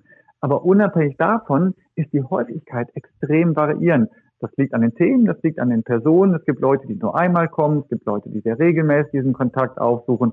Das ist wirklich unterschiedlich. Merken Sie, dass die Spielerinnen von Ihnen profitieren, von Ihrer Arbeit, von den Gesprächen mit Ihnen? Sehen Sie das eventuell sogar auf dem Spielfeld dann hinterher in den Leistungen? Ich weiß nicht, wie nah Sie den Handball so verfolgen. Also es gibt sicherlich Momente, wo man das sehr direkt erleben kann. Ich könnte jetzt ein Beispiel sagen, so, so ganz plastisch zu machen. Ich hatte eine Spielerin, die sagte, ja, es gibt eine von einer anderen Nation, eine gegnerische Torhüterin, die ist für mich eine Angstgegnerin. Und dann haben wir das in der Woche vor dem Spiel sehr klar bearbeitet und dann hat sie in dem Spiel sechs Tore gegen diese Torhüterin gemacht. Dann sieht man natürlich, das ist ein direkter Erfolg. Aber diese Momente sind natürlich nicht so häufig, weil wir haben selten so ganz spezifische, kleingliedrige Probleme, sondern sehr häufig umfassender. Dann ist es natürlich immer etwas schwieriger. Das heißt, in der Frage, war das erfolgreich, sind wir auch dann immer ein Stück darauf angewiesen, Rückmeldungen zu bekommen, wie erlebten Athlet das, weil es eben nicht so eine handwerklich-technische Frage ist nach dem Motto, ah, jetzt habe ich einen anderen Armzug beim Wurf oder irgendwas dergleichen, sondern es sind ja sag ich mal, etwas mehr Soft Skills. Und die sind natürlich immer schwieriger, genau dingfest zu machen, dass man sie an der Strichliste abzählen kann. Wie oft hat er jetzt das und das gemacht? Also das ist dann schon auch ein Stück eine Frage der Rückmeldung. Aber da kriegen wir natürlich viele positive Rückmeldungen. Also wenn das nicht als positiv erlebt würde, als lohnend erlebt würde, ich glaube nicht, dass sich das jetzt über die zehn Jahre etabliert hätte beim DHB. Das war natürlich ein tolles Beispiel und mich interessiert auch der Name der Spielerin überhaupt nicht. Aber was haben Sie denn dann gesagt, dass das so gut funktioniert hat? Ja, es geht eigentlich um zwei Maßnahmen, die ich mit dieser Spielerin gemacht habe. Das erste ist, wir nennen das Reframing. Ist eine sehr einfache, etablierte Technik. Das heißt, es geht dabei, wenn man sich das Wort anguckt, Reframing, da steckt der Frame drin, Englisch, und ist der Rahmen. Reframing bedeutet, ich setze etwas in einen neuen Rahmen. Und die Idee dahinter ist, dass ich meine bisherige Sichtweise auf ein Problem versuche mal neu zu machen. Also bisher ist die Sichtweise, ich gucke immer nur drauf, ja, gegen die habe ich letztes Jahr so gespielt und bei dem Spiel hatte ich das Problem und so ist sie ja zur Angstgegnerin geworden. Gedanklich hänge ich immer wieder an diesen Problembeschreibungen mit dieser Gegnerin, mit dieser gegnerischen Spielerin. Und jetzt versuche ich eben mit der Athletin zu überlegen, okay, wir versuchen mal eine neue Sichtweise zu sehen. Welche Möglichkeiten bietet die denn auch diese Torhüterin?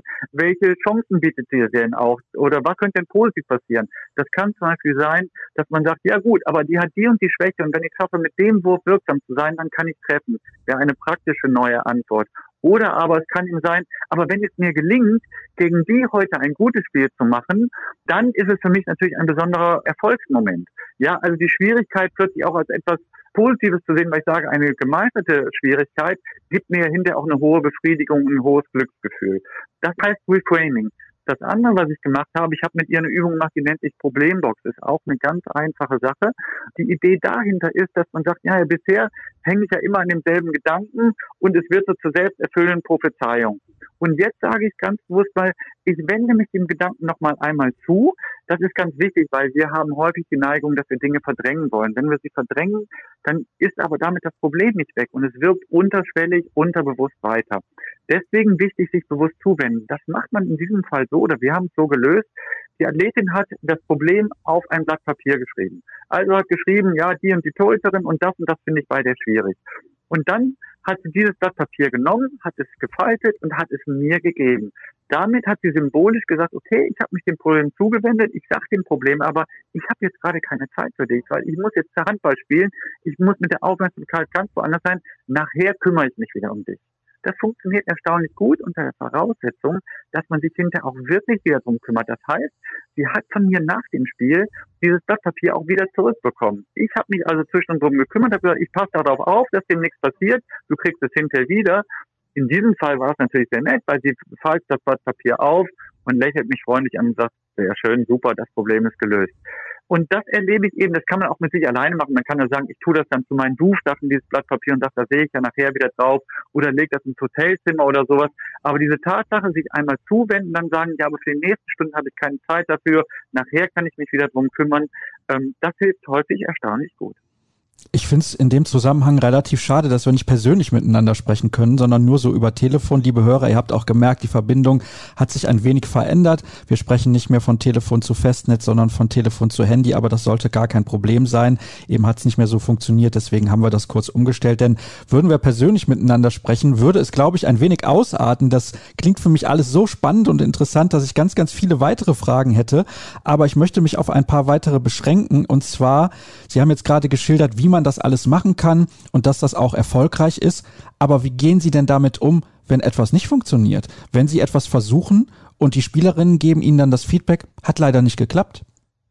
Also in dem Punkt bin ich insofern entspannt, weil ich habe ja keinen Allheilmittelanspruch oder sowas. Ich bin ja kein Guru, ich kann ja nicht zaubern, sondern was wir machen in der Sportpsychologie, wir, versuchen Dinge und wir bieten Angebote und so nutzen das Athleten auch. Aber das ist doch genauso bei jedem anderen Maßnahme. Also ich gehe zum Arzt und ich weiß auch nicht vorher, ob das, was er mit mir machen wird, funktionieren wird oder ob ich sagen muss, okay, die Therapie hat nicht gewirkt, also schauen wir, ob wir eine andere Therapie haben, die funktionieren kann. Das finde ich ist ein ganz normales Vorgehen. Also wenn der Athlet kommt und sagt, ich habe das ausprobiert, das hat nicht geklappt, dann können wir schauen, was haben wir an Alternativen da. Denn in der Regel gibt es ja nicht nur einen Ansatz, sondern es gibt verschiedene Ansätze. Und ich finde das ganz wichtig, dass man sich jetzt auch klar macht. Ich beschreibe das immer am Beispiel des Buffets. Also wenn Sie an ein Frühstücksbuffet gehen im Hotel und Sie gucken mal, wer da was nimmt, das ist ja hochspannend. Weil der eine ist zum Frühstück nur, sagt, ich kann nur Kaffee, ich kann morgens gar nichts essen. Der nächste findet Müsli ganz super, der dritte sagt, Müsli, wie schrecklich, so ein Vogelfutter am Morgen, ich brauche Nutella-Brötchen. Wer hat recht? Die Antwort ist jeder für sich.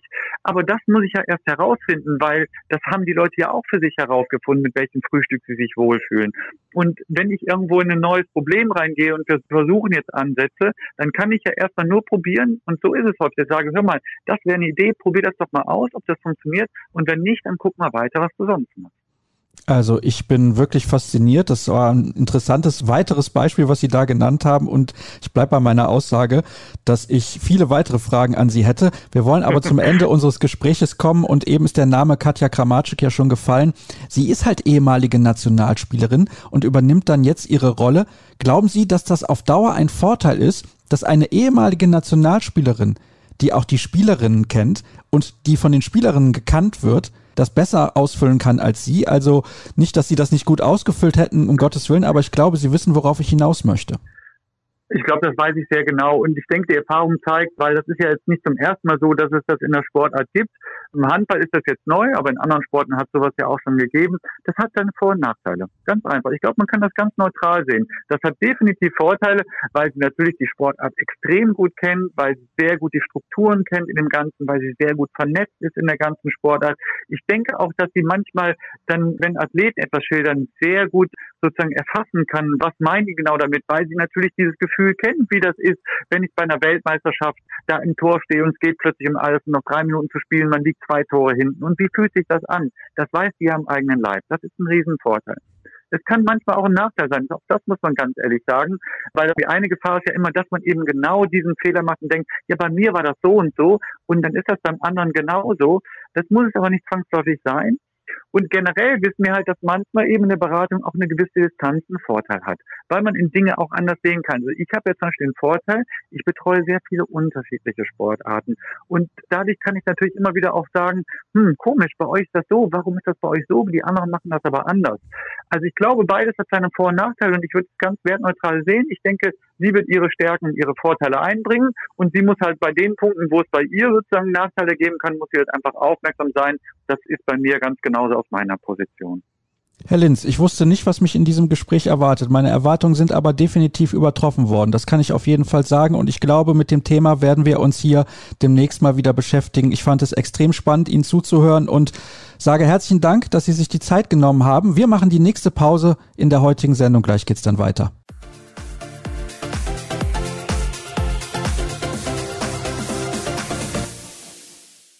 Der nächste Gast wartet auf uns und ich freue mich ganz besonders, dass sie zugesagt hat, denn von ihr haben wir im Handball lange nichts mehr gehört. Das tut mir ein bisschen leid. Im Herzen weh, könnte ich auch sagen. Annette Sattler ist in der Leitung. Hallo Annette. Hallo Sascha, grüß dich. Es tut mir deswegen besonders leid, weil ich weiß, wie viel der Handball dir bedeutet. Das ist für dich schon ein wichtiger Lebensbestandteil immer schon gewesen.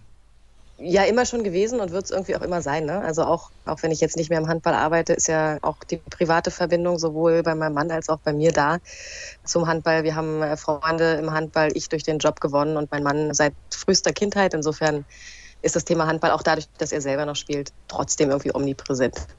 Vermisst du es aber, regelmäßig in der Halle zu sein und über deine Sportart zu berichten?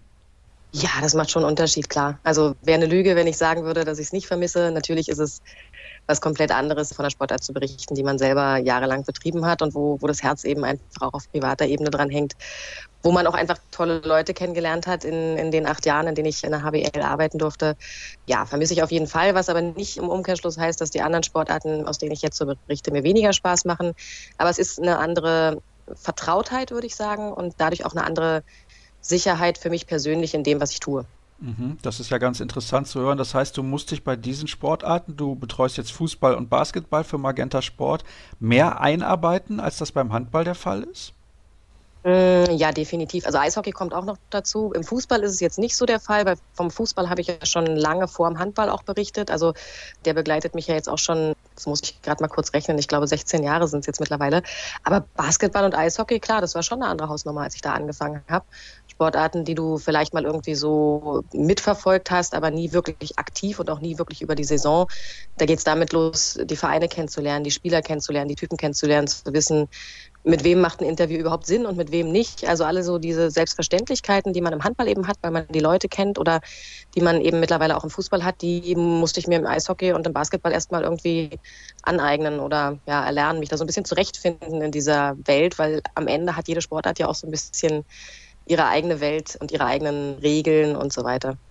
Es werden dann ja immer gerne Vergleiche gezogen, spätestens wenn im Januar das Turnier gespielt wird, heißt es, was der Fußball vom Handball lernen kann, bla bla bla und so weiter. Ich finde das immer ein bisschen überzogen. Aber der Handball ist natürlich schon sehr speziell. Unterscheidet sich die Arbeit massiv? Sind die Spieler in der Handhabung anders? Im Fußball, vielleicht im Eishockey, wo auch ordentlich Geld unterwegs ist in Deutschland übrigens, und im Vergleich dazu im Handball?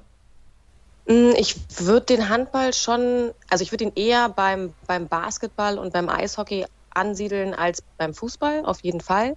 Trotzdem ist Handball auch nochmal irgendwie anders. Aber ich glaube, dass es jetzt falsch wäre, da so drüber zu urteilen und zu sagen, das ist definitiv so. Ich glaube, dass es in meiner Empfindung einfach so ist, weil ich eben den Handball acht Jahre lang betreut habe und ihn selber eben auch betrieben habe und natürlich ganz anders in dieser Sportart drinstecke und vielleicht auch ein anderes Gefühl für die Sportart habe und dadurch auch wieder eine andere Ausstrahlung in dieser Sportart, als es in den anderen Sportarten überhaupt der Fall sein kann. Insofern wäre es, glaube ich, vermessen, jetzt von mir aus dieses Urteil zu treffen. Es müsste jemand treffen, der vielleicht, keine Ahnung, selbst Fußball, Basketball, Eishockey und Handball gespielt hat und auch aus allen Sportarten irgendwie seit 20 Jahren berichtet, der könnte da, glaube ich, besser darüber urteilen. In meiner Empfindung ist es so, ja, aber das heißt nicht, dass es generell so ist. Hm, das ist interessant. Also diesen Sportler und Journalisten zu finden, das könnte ein bisschen schwierig werden. Aber Definitiv. ja, ich bin der Meinung, dass es im Handball schon noch ein bisschen bodenständiger zugeht. Vielleicht auch, weil weniger Geld unterwegs ist als in den anderen Sportarten. Ich weiß jetzt nicht ganz genau, was zum Beispiel so ein Drittliga-Fußballer verdient. Das wirst du bestimmt schon mal mitbekommen haben, aber da sind auch ordentliche Summen unterwegs, auch im Vergleich zum Handball. Ja, in gewissen Positionen mit Sicherheit. Also klar verdient wahrscheinlich der, der Spitzen-Drittligaspieler mehr als der Spitzen-Bundesliga-Handballer im Durchschnitt oder wenn man dann so sich die Mittelverdiener oder die Geringverdiener in den Vereinen anguckt, macht es dann vielleicht doch gar nicht wieder so einen großen Unterschied, weil auch in der dritten Liga sind ja Profis unterwegs, die, keine Ahnung, nebenbei noch studieren oder aus der zweiten Mannschaft hochgeholt werden, die auch echt für wenig Geld dann spielen. Aber in der Spitzenposition würde ich schon sagen, dass auch in der dritten Liga Fußball ja mehr Geld unterwegs ist als im Handball, klar. Ich würde auch gerne mal den journalistischen Aspekt aufgreifen. Was dürft ihr bei Magenta Sport in den Sportarten machen, was im Handball vielleicht nicht möglich ist? Oder was würdest du dir bei einer Handballübertragung wünschen? Ich weiß, du hast ja oft Gedanken gemacht, wie man das kreativ noch besser machen kann. Mittlerweile gibt es da natürlich sowas wie Halbzeitinterviews und solche Geschichten, was es früher nicht so gegeben hat, aber auch der Blick in die Kabine beispielsweise. Aber was würdest du dir vielleicht wünschen, was du beim Eishockey zum Beispiel mitbekommen hast? Ich weiß, früher gab es die Cable Guys, ich weiß gar nicht, ob ihr das aktuell bei Magenta Sport auch habt. Das gab es ja dann früher bei Servus TV, die haben das eingeführt in Deutschland. Das erfreute sich sehr, sehr großer Beliebtheit. Ist das etwas, was der Handball da noch besser machen kann? Also Cable Guys gibt es tatsächlich bei uns wieder seit dieser Saison im Eishockey. erfreut sich also auch bei uns großer Beliebtheit. Ja, das ist natürlich eine coole Sache. Also wenn es sowas im Handball geben würde, das wäre, glaube ich, auch ziemlich spannend, weil ich glaube, dass da auch ein ähnlicher, eine ähnliche Art miteinander zu kommunizieren unterwegs ist wie im Eishockey. Also schon so ein bisschen, ne? So ein bisschen härter, so ein bisschen robuster die ganze Geschichte. Und wenn ich mir jetzt überlege, aber wir hatten das doch im Handball, fällt mir jetzt gerade ein, gab es da nicht mal irgendwas mit Mimi Kraus? Ja, der ist beim All-Star-Game mal verkabelt worden. Genau, genau. Wollte ich gerade sagen. Hatte ich doch in Erinnerung. Ja, war ja mega witzig. Also Mimi war natürlich auch genau der richtige Kandidat dafür. Da gibt es sicherlich andere Spieler, die sich da vielleicht nicht so eignen. Aber klar, das ist eine coole Sache, auch im Handball definitiv. Aber sonst ist es ja schon so, wie du eben sagtest, dass sich da sehr, sehr viel entwickelt hat, seit Sky die Handballrechte übernommen hat. Also der Beleg in die Kabine wird gemacht, die Halbzeitinterviews werden gemacht. Alles Dinge, die wir beim Magenta Sport eben in unseren Sportarten auch machen.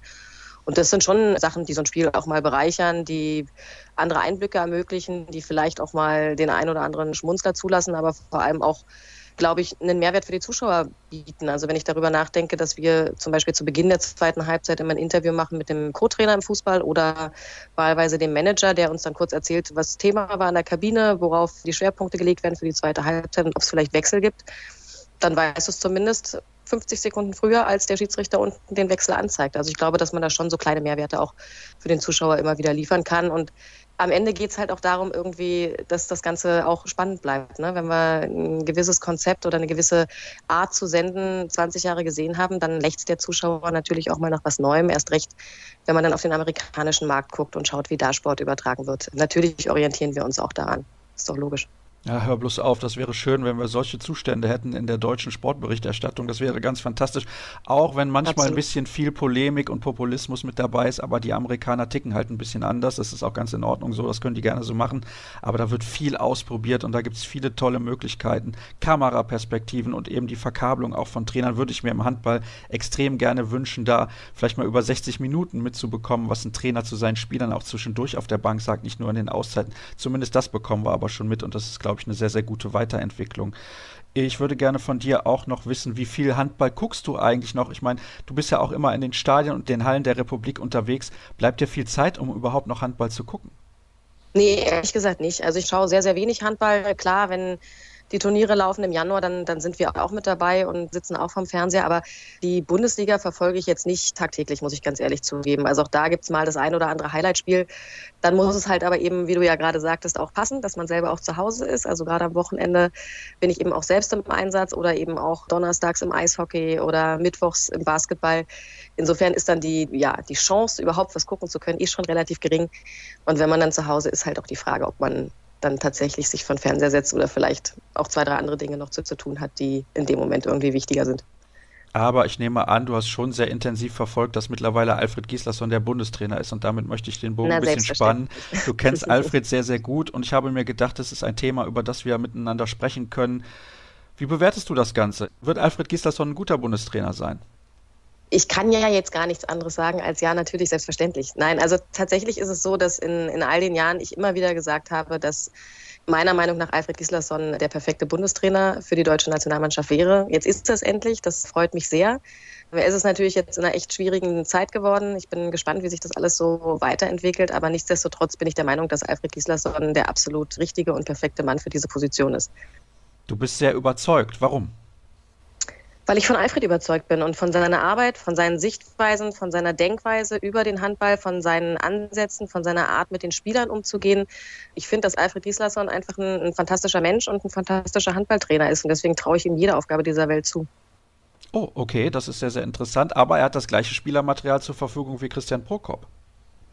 Das ist richtig, aber das haben wir ja in der Bundesliga auch oft mit Trainerwechseln, wo du dann siehst, dass plötzlich andere Dinge dabei herauskommen, weil man Spieler vielleicht auf andere Positionen stellt, weil man vielleicht neue Spieler auch mit ins Boot holt oder alte, die aussortiert wurden, wieder zurückholt und dafür auf andere verzichtet.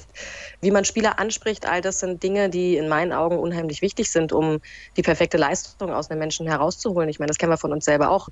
Jeder weiß, wenn du einen Chef hast, der dich irgendwie den ganzen Tag vollpöbelt und dir eigentlich nur die ganze Zeit erzählt, was du nicht kannst, leistest du was anderes, als wenn du jemanden hast, der dich motiviert, der dich mitzieht, der dich fördert, der an deinen Schwächen arbeitet, mit dir gemeinsam und so weiter. Und ich glaube, dass Alfred da, auch wenn er nach außen hin oft sehr, sehr mürrisch und sehr verschlossen wirkt, vielleicht genau wegen dieser Art einen sehr, sehr guten Zugang zu den Spielern hat, weil ich glaube, du weißt dann, wenn er sich mit dir beschäftigt, dann tut das ein Alfred Gislason nicht, weil er irgendwie nichts anderes zu tun hat, sondern weil er wirklich an dein Potenzial glaubt. Und was kann es für eine größere Motivation geben, als sich selber weiterzuentwickeln, wenn du weißt, dass jemand an dich glaubt? Ich finde ja folgende Frage relativ interessant, obwohl sie ein bisschen hypothetisch ist. Glaubst du auch, vor zehn Jahren wäre Alfred Gislason der perfekte Bundestrainer gewesen? Ja, auch vor zehn Jahren wäre Alfred Gislason der perfekte Bundestrainer gewesen. Ja, definitiv. Denkst du nicht, er hat sich schon in den letzten Jahren ein bisschen gewandelt, ist etwas ruhiger und gelassener geworden, vielleicht auch so ruhig und gelassen, wie man das braucht in so einer Rolle? Natürlich hat er sich verändert. Also natürlich war Alfred Gislason vor zehn Jahren ein anderer Mensch oder hat andere Verhaltensweisen an den Tag gelegt als heute. Nichtsdestotrotz glaube ich, dass er trotzdem diese Aufgabe bewältigt hätte, halt auf eine andere Art und Weise, auf die Art und Weise, die er eben damals an den Tag gelegt hat. Grundsätzlich gebe ich dir recht, klar ist Alfred ruhiger geworden, gelassener geworden, sicherlich auch, auch ein Stück weit zufriedener geworden. Also ich glaube natürlich mit jedem, mit jedem Erfolg, mit jedem Titel holst du dir ja auch ein Stück weit deine Selbstbestätigung und wirst dadurch ja automatisch irgendwie entspannter in dem, was du tust und auch einfach positiver und, und gehst vertrauensvoller irgendwie an die ganze Sache ran. Zumindest ist es so meine persönliche Erfahrung. Insofern erklärt sich diese Gelassenheit dann, glaube ich, eher aus so einer inneren Grundzufriedenheit heraus. Was ich sehr auffällig finde, wenn man mal jetzt ein bisschen zurückschaut, welche Bundestrainer wir in den letzten Jahren hatten oder in den letzten Jahrzehnten, da war Heiner Brandt unglaublich akzeptiert und, und respektiert von den Spielern. Natürlich auch, weil er selber ein absoluter Weltklasse-Spieler gewesen ist und weil er Erfolg hatte mit der Nationalmannschaft, kam natürlich auch noch dazu. Dann kam Martin Heuberger, hatte nicht so ein großes Standing. Dann kam Dago Sigurdsson, war auch sofort akzeptiert von den Spielern, weil er natürlich auch vorher bei den Füchsen Berlin sehr, sehr erfolgreich gearbeitet hat. Dann kam Christian Prokop, dem fehlte auch wieder die Akzeptanz. Ein bisschen wie Martin Heuberger. Ist das der große Vorteil jetzt von Alfred Gislason, dass da kein Spieler hingehen wird und sagt, nö, dem kann ich nicht folgen, weil was hat der mir denn schon zu sagen? Ja, weil es Alfred, glaube ich, aber auch gar nicht zulassen würde. Also ich glaube, auf die Idee kommst du als Spieler gar nicht, wenn ein Trainer, ein Mensch wie Alfred Gislason vor dir steht, da irgendwie zu sagen, interessiert mich nicht, was du sagst. Das ist ein guter Hinweis. Werde ich ihn das nächste Mal, wenn wir uns sehen, mal fragen, ob es das jemals in seiner Karriere gab dass ein Spieler ihm gesagt hat, interessiert mich nicht, was du mir jetzt hier erzählst. Kann ich mir gerade echt nicht vorstellen. Keine Ahnung. Macht man bei einem Alfred Gislason einfach nicht, oder? Weißt du, was ich meine? Also ich kann mir das beim besten Willen auch nicht vorstellen und wenn das ein Spieler macht, dann wird Alfred ihn wahrscheinlich relativ zusammenstauchen. genau, dann macht das einmal und nie wieder. Aber ich glaube, selbst dieses eine Mal wird es wahrscheinlich nicht gegeben haben. Ich frage ihn mal. Ich werde berichten. Ja, das kannst du sehr, sehr gerne tun und dann werden wir auch natürlich darüber sprechen, irgendwann mal wieder. Und ich hoffe, das dauert nicht so lange, wie es jetzt gedauert hat. Es ist das zweite Mal, glaube ich, dass du bei Kreisab zu Gast gewesen bist und wie gesagt, hoffentlich nicht das letzte Mal. Wie geht es dir eigentlich insgesamt momentan in der Corona-Krise? Vermisst du das Arbeiten generell selbst? Klar, absolut. Ich würde schon ganz gerne wieder raus ins Stadion, das Mikro in die Hand nehmen, Interviews führen, moderieren. Hätte ich schon Lust drauf, zumal ich ja auch neben dem Sport, neben dem Fernsehen viel im Veranstaltungsbereich unterwegs bin. Auch da ist natürlich alles abgesagt worden. Ich hätte jetzt eigentlich in zwei Wochen eine fünftägige Messe für Bauerfeind in Leipzig gehabt, die ich moderiert hätte. Das fehlt mir schon. Aber es ist jetzt so, wie es ist. Wir hoffen, dass es irgendwann wieder anders wird, gerade in unserer Branche, sich da wieder Betätigungsfelder auftun und ja, man auch wieder ein bisschen Geld verdienen kann, weil auch das ist natürlich gerade nicht so einfach. Das wissen alle, die, die in dieser Abhängigkeit leben. Und bis dahin genieße ich mein Leben als Mama, verbringe viel Zeit mit meinem Sohn und versuche da alles so gut wie möglich richtig zu machen. Das ist ja wieder der Vorteil daran. Ja, wenn man andere Beschäftigungen hat, dann kann sowas natürlich nicht schaden in dieser Zeit, das ist ganz logisch und ich glaube, dir geht es vielleicht noch ein klein wenig besser als anderen Kollegen. Ich kenne viele Kollegen, die auch sehr, sehr jung sind, die auch jeden Monat gucken müssen, dass sie genug Geld auf dem Konto haben. Ich glaube, das ist auch eine ganz, ganz schwierige Situation momentan. Hast du auch mit Kollegen gesprochen, die richtig, richtig große Existenzangst haben? Du bist ja auch sehr, sehr gut vernetzt. Ja, klar, da gibt es natürlich einige, wie du sagst. Ne? Also wenn ich mir überlege, das wäre mir vor zehn Jahren passiert, das hätte ich wahrscheinlich zwei Monate überstanden und dann wäre es aber auch vorbei gewesen. Und natürlich gibt es da auch viele in meinem Kollegenkreis, die, die da echt zu tun haben. Aber auch bei mir ist es ehrlich gesagt jetzt nicht so einfach, weil ich ja seit Mitte November im Mutterschutz bin. Also mein, mein letzter Verdienst, der jetzt auch eine ganze Weile her ist. Insofern wäre es auch in meiner Position schön, wenn es irgendwann weitergehen würde. Aber klar, gebe ich dir grundsätzlich recht, ist da bei mir schon zumindest ein bisschen Reserve noch da, von der ich leben kann, als jetzt bei jemandem, der vielleicht erst ein, zwei Jahre in dem Job ist und noch nicht so richtig die Möglichkeit hatte, da ein bisschen was anzusammeln. Glaubst du, das wird die Branche sehr verändern? Definitiv. Habe ich von Anfang an gesagt. Ich glaube, dass es den Markt, in dem wir unterwegs sind, also sagen wir jetzt Veranstaltungsbereich im weitesten Sinne, extrem verändern wird. Die Art und Weise, wie Veranstaltungen stattfinden, aber auch die finanziellen Mittel, die in Veranstaltungen fließen. Sponsoring-Töpfe, Marketing-Töpfe von großen Unternehmen, die ins Sportsponsoring fließen. Ich glaube, das sind alles Faktoren, die sich sehr ändern werden in der, in der Zukunft. Da müssen wir einfach uns alle mit abfinden, dass ja, die Welt in unserem, in unserem Bereich, in unserer Branche, glaube ich, eine andere sein wird, wenn diese Corona-Krise überstanden ist und wenn es irgendwann halbwegs normal wieder läuft, weil wir, glaube ich, auch die Branche sein werden, die am spätesten wieder, wieder zurück in sowas wie Normalität starten wird. Wenn du das gerade ansprichst, dass sich die Veranstaltungen ändern werden, was glaubst du, was wird sich da konkret ändern, wie Veranstaltungen ablaufen? Na, erstmal glaube ich, wird es halt, wie gesagt, noch eine ganze Weile dauern, bis es überhaupt wieder Veranstaltungen gibt. Und dann, ja, kommt ein bisschen drauf an, wie sich jetzt auch der Virus weiter verändert, ob weitere Geschichten dieser Art irgendwie noch auftauchen. Also im schlimmsten Fall stehen wir irgendwann auf Konzerten oder in Fußballstadien und haben alle Masken auf und gucken uns an und schauen halt in Masken. Finde ich jetzt nicht so geil, die Vorstellung, ehrlich gesagt, wenn plötzlich das Gesicht des Menschen hinter so einer Maske verschwindet, dauerhaft. Ja, Aber gut, wenn es dann so ist, dann ist es so. Das kann ich mir auch nur schwer vorstellen, beziehungsweise mich damit anfreuen. Das wäre überhaupt kein schönes Bild und ja, lass uns nicht weiter darüber sprechen. Ich genau. hoffe, wir sehen uns irgendwann in der Handballhalle wieder. Das wäre ein schöner Treffpunkt. Vielen lieben Dank, Annette, dass du mir zur Verfügung gestanden hast. Ich habe es gesagt, wir haben lange nicht miteinander gesprochen, aber ich denke, irgendwann werden wir das auch wieder tun. Und es geht natürlich noch weiter mit dem Interview der Woche, dem letzten Teil in der großen Jubiläumsfolge. Also bleibt dran, gleich ist es dann soweit mit dem Überraschungsgast.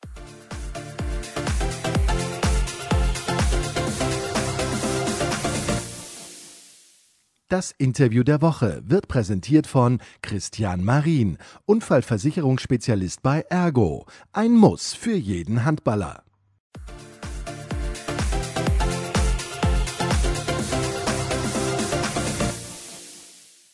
Wir kommen zum Interview der Woche und bislang habe ich nicht verraten, wer der Gast ist. Normalerweise findet ihr die Informationen bei Social Media. Ich habe zu Beginn der Sendung gesagt, wer mein Gast ist. Aber dieses Mal habe ich mir gedacht, in der 250. Ausgabe des Podcasts, in der großen Jubiläumsfolge, verrate ich nicht, wer mit dabei ist. Ich musste eine E-Mail schreiben an den Handballverband aus seiner Heimat, habe dann seine Telefonnummer bekommen und ich freue mich sehr, dass er zugesagt hat, denn ich glaube, wir haben schon sehr lange nichts von ihm gehört. Ich sage Hallo nach Finnland zu Michael Kellmann. Hallo Mika. Hallo. Wie geht es dir? Sehr gut, sehr gut eigentlich. Natürlich diese, diese Corona-Zeit jetzt ist ein bisschen belastend für uns alle, aber wie wir überall sagen oder wie überall gesagt wird, wir sollen daheim bleiben und vernünftig sein. Was ist aktuell deine Arbeit? Was machst du? Kannst du normal arbeiten, wie viele andere es nicht können? Ja, ich bin bei der, bei der Polizei und ich leite eine Untersuchungsabteilung, bin der Leiter da und wir arbeiten ganz normal. Wir dürfen nicht mal daheim bleiben. Ja, wenn wir Symptome oder irgendwas kriegen, dann ja, aber sonst müssen wir zum Arbeiten. Okay, und was hast du aktuell noch mit Handball zu tun? Im Moment trainiere ich eine Erstligamannschaft in Finnland. Ich bin zurück bei HC West, die die Name geändert haben zum Grankula IFK. Ist der Mutterverein eigentlich vom Frühjahr, war eine Profimannschaft aus dieser Mannschaft und eine andere Mannschaft, die heißt Dicken und sollte eine Elite-Truppe sein und war es auch. Jetzt sind die beide zurück zu ihren jeweiligen Mannschaften oder Vereinen, ursprüngliche Vereinsnamen und deswegen bin ich jetzt Trainer von Grankula IFK und sollte eigentlich jetzt Playoff spielen und habe Urlaub im Moment deswegen von der Polizei, aber wie wir alle wissen, Corona-Zeit. Ja, es sind ganz besondere Zeiten, aber wir wollen über alte Zeiten sprechen, denn du bist einer der Handballer, der mir sehr viel Spaß gemacht hat, als ich noch relativ jung war und habe angefangen, den Handball zu verfolgen. Da warst du ein Superstar in der Handball-Bundesliga. Du bist zum Beispiel der erste Ausländer, der Handballer des Jahres geworden ist. Zweifacher deutscher Meister und zweifacher Pokalsieger mit der SG Wallau Massenheim. Eine unfassbar gute Mannschaft war das zu Beginn der 90er Jahre. Ihr habt den IAF Cup gewonnen. Knapp nicht das Europapokal der Landesmeisterfinale gegen Badel Zagreb. Da hat ein Tor gefehlt, damit ihr im Rückspiel in die Verlängerung gegangen wärt und so weiter. Über diese Zeit möchten wir sprechen. Bitte erkläre mir erstmal, warum spielt jemand in Finnland nicht Eishockey, sondern Handball? Damals habe ich in Karis gewohnt, 15 Kilometer von Ekenes, wo ich jetzt wohne. Und das ist ungefähr eine Stunde von Helsinki. Und der nächste Platz, wo man Eishockey spielen konnte, war Helsinki. Ich wollte auch Eishockey spielen. Das war ja der große Sportart hier und ist immer noch. Aber es war ja nicht möglich, weil meine Eltern ähm, nicht so viel Geld hatten, war nicht möglich zu reisen und auch wir waren drei Kinder und deswegen musste man das machen, was auf dem Ort zu bieten war. Und es war erstmals Leichtathletik und Fußball und mit zwölf Jahren haben wir die Halle gebaut in Garis und da bin ich zum Handball hinzugucken, was ist das? Was ist Handball mit zwölf Jahren in der neuen Halle? Und ja, lieber auf den ersten Blick. Du kanntest Handball vorher gar nicht? habe nur gehört, dass man in Schulhallen, in der Schule, wo es kleine Hallen gab, hat man irgendwie gespielt, aber äh, hatte nur davon gehört und also bin nie hingegangen. Aber dann, wenn der Halle fertig war und die haben da angefangen zu trainieren, bin ich hingegangen zu gucken, was ist das. Und du hast gerade schon gesagt, es war Liebe auf den ersten Blick. Das heißt, es hat dir sofort unglaublich viel Spaß gemacht. Richtig, das ist Leichtathletik mit Ball und das war so vielseitig und hat mich total fasziniert von gucken und habe da bei den Junioren da, habe da direkt mitgemacht und ja, danach war es nur Handball für mich. Gab es denn damals eigentlich schon Junioren-Nationalmannschaften? Hat irgendjemand gemerkt, du hast ein sehr großes Talent? Gab schon. Ich war ziemlich früh bei den, oh je, oh je, lass mich jetzt überlegen, 80 irgendwas war ich mit U20, hatte die Weltmeisterschaft, haben wir in Finnland gespielt mit acht Mannschaften und wir sind Achter natürlich geworden. Wir dürften nur mitmachen, weil wir der Organisationsland waren. Da habe ich ganz gut schon mitgemacht und da früher war ich schon in der Union Nationalmannschaft und so. Und dann später in U60, wir haben auch Quali, WM-Quali gegen Holland gespielt, da war ich 16 Jahre mit den 20, 21 Jahren. Da dürfte ich am Bank sitzen mit der Nationalmannschaft damals. Ein paar Minuten gespielt. Und du bist dann irgendwann ja nach Deutschland gewechselt mit 23 Jahren. Wie kam der Kontakt nach Deutschland zustande? Wie ist jemand in Deutschland auf dich aufmerksam geworden und hat gesagt, Mensch, das ist ein unglaublich guter Spieler, den müssen wir in die Bundesliga holen?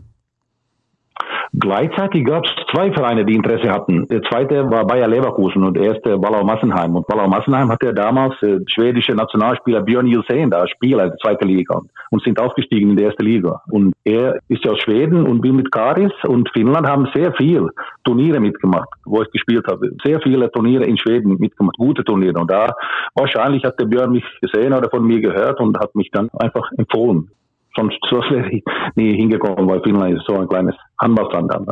Zum Glück war Björn da. Und gefühlt warst du ja damals auch der einzige finnische Handballer. Ich kann mich an keinen anderen erinnern, der damals, als du gespielt hast, in der Bundesliga gespielt hat. Es gab irgendwann später Björn Monberg, der bei der HSG Wetzlar gespielt hat, aber du warst eigentlich der Einzige. Ich war der Einzige, ja, das ist richtig. Es gab einen anderen Jan Rönnberg, der auch von Karis kam, mit dem ich gespielt habe. Er ist gleichzeitig 87, aber ist nach Spanien gewechselt und zur Kanareninsel und hat da sechs Jahre lang in der ersten Liga, spanische Liga gespielt. Aber in Deutschland kein anderer, ne. Dann Björn Monberg, ja, der kam aus zweiter. Von meiner Empfehlung her. Ich habe ihn empfohlen damals. Und mittlerweile ist ja Handball nicht wirklich größer geworden in Finnland, da sprechen wir aber gleich drüber. Lass uns noch weiter in die Vergangenheit schauen. Bevor du dann nach Deutschland gekommen bist, hast du eine sehr erfolgreiche B-Weltmeisterschaft gespielt mit Finnland. Unter anderem habt ihr Frankreich geschlagen mit neun Toren. Kannst du dich an dieses spektakuläre Spiel noch erinnern? Weil ich glaube, für euch als finnische Nationalmannschaft war das spektakulär, mit neun Toren gegen Frankreich zu gewinnen. Das stimmt, wir sind aus der C-Gruppe erstmal aufgestiegen in die B-WM, B-Weltmeisterschaft und das wurde 85 in Norwegen gespielt. Und da haben wir, wenn ich mich recht erinnere, war das erste Spiel gegen Frankreich. Und das war eine gute Nation, die sind ein bisschen runtergekommen da von Niveau her. Und dann dachten die wahrscheinlich, naja, jetzt kommen die Finnen, die hauen wir einfach nur so weg mit links. Und naja, es ging ein bisschen anders. Wir hatten eine gute, richtig gute Truppe damals.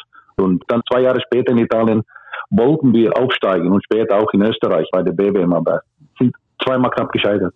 Und bei dieser B-Weltmeisterschaft zwei Jahre später bist du dann auch Torschützenkönig geworden und dann kam der Wechsel nach Deutschland. Konntest du schon ein bisschen Deutsch, weil ich weiß, in Finnland die Leute sind sehr sprachtalentiert. Mm, naja, erste Fremdsprache ist Englisch und das wird schon aus ab der dritten Klasse studiert in Finnland. Und dann ab der fünften Klasse konnte man dann Französisch oder Deutsch wählen oder Russisch oder was. Ich kann mich nicht erinnern, welche alle Sprachen. Aber ich habe Deutsch gewählt, weil mein großer Traum war ja Handball-Bundesliga und habe da ziemlich früh und dann hatte ich die siebte bis neunte Klasse Deutsch lange Kurs, also schwierigere Kurs genommen und in dem Gymnasium habe ich auch Deutsch gelernt. Ich war aber der Schwächste, Schwächste in Deutsch in der ganzen Klasse. Und mein Deutschlehrerin auch später habe ich einige Male getroffen und sie hat nur gelacht dann, weil auf einmal konnte ich gut Deutsch, das konnte ich in der Schule nicht, weil ich war.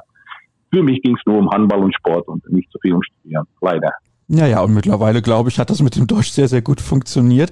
Wie waren die hm. ersten Wochen und Monate für dich in Deutschland? Welche Erwartungen hattest du? Welche Ziele? Ziele hatte ich eigentlich nicht. Ich wusste ja, damals gab es diese Internet. Heutzutage kann man sich erkunden über Internet und dann weiß man, wo man hinkommt und kann gucken. Es gab nicht so viel Material. Ich wusste Bundesliga, hier und da hat man eine WHS-Kassette bekommen damals zum Gucken. Und da habe ich auch gegen Kiel gespielt in der Ostseehalle Europapokal mit Karis zum Beispiel. Und ja, ich wusste nicht so viel und deswegen wusste ich auch nicht, welche Ziele ich haben sollte und kam ja hin als ein total Unbekannter. Und SG Wallau Massenheim und Boris Strömann, damaliger Präsident, die wurden ja als vollkommen bekloppt bezeichnet, weil die einen Finne irgendwas im Sack da geholt haben. Ne? Und ja, deswegen war es auch für mich ziemlich einfach da einzusteigen, weil keine Erwartungen von draußen überhaupt kamen. Naja, ja, da ist in der Finne, die haben was Beklopptes gemacht mit Wallau. Ja, aber ich glaube, das hat ganz gut funktioniert und ihr wart auch sehr erfolgreich, aber es hat ein paar Jahre gedauert, bis ihr eine sehr gute Mannschaft hattet. Das stimmt, ja. Stefan Schöne und ich, wir sind ja da mal äh, hingekommen, 87 und an, so, so langsam kamen einige Spieler mehr, Mike Fury, Peter Hoffmann, wo, wo die Grenze geöffnet wurde, aus Leipzig beide und dann haben wir Martin Schwalb dazu gehört. War das 91? Und danach war es eine Erfolgsgeschichte. Da hatten wir wirklich eine gute Truppe zusammen, die auch privat sich sehr gut verstanden hat. Ich habe es am Anfang gesagt, ihr seid zweimal deutscher Meister geworden und ihr habt auch den IHF Cup gewonnen und 1993 habt ihr im Europapokalfinale der Landesmeister, in dem letzten, bevor übrigens die Champions League gegründet wurde, gegen Badel Zagreb gespielt. Welche Erinnerungen hast du an dieses Duell mit den Kroaten? Ja, leider war Martin Schwalb in der Hinspiel, erstes Spiel in Zagreb, war er verletzt am Fuß, konnte dann begrenzt mitmachen, hat aber ein zweites Spiel ein super Spiel gemacht in der Festhalle. Wir haben mit fünf Toren ein bisschen unnötig hoch. Erstes Spiel verloren mit fünf und dann hatten wir Aufholjagd, richtig gute Aufholjagd. Wir hatten schon, wenn ich mich richtig erinnere, haben schon die fünf Tore aufgeholt und dann unser Kreisläufer haben wir freigespielt, er hat nur die Latte getroffen und dann hat Badet Zagreb drei Sekunden vor Ende eine Freiwurf und machen daraus ein Tor und zack, auf einmal waren wir der große Verlierer, leider. Ja, so kann es kommen, aber ich habe es gerade gesagt, eine sehr, sehr erfolgreiche Zeit und ihr habt das erste Final Four im DHB-Pokal gewonnen. Also das gab es damals ja noch nicht und 1994 zum ersten Mal dann in Hamburg als Final Four ausgetragen. Ich nehme an, für dich auch eine ganz besondere Erinnerung. Das stimmt, ja. Das war eine alte, kleinere Halle in Hamburg, aber war eine, damals schon ein Riesenfest und natürlich kein Vergleich zu heute mit der Riesenhalle da in, in Hamburg. Aber es war, es war interessant. Ich war, glaube ich, da viermal bei der Final Four, bei Deutsche Pokal und das war jedes Mal ein, ein super Ereignis. Du bist dann nach einigen Jahren bei der SG Wallau Massenheim nochmal nach Finnland gegangen und wieder zurück nach Deutschland. Warum? Erstmal wieder der Schritt nach Finnland und dann noch zwei Jahre bei Tusem Essen. Wie kam es dazu, dass du wieder nach Deutschland zurückgekommen bist?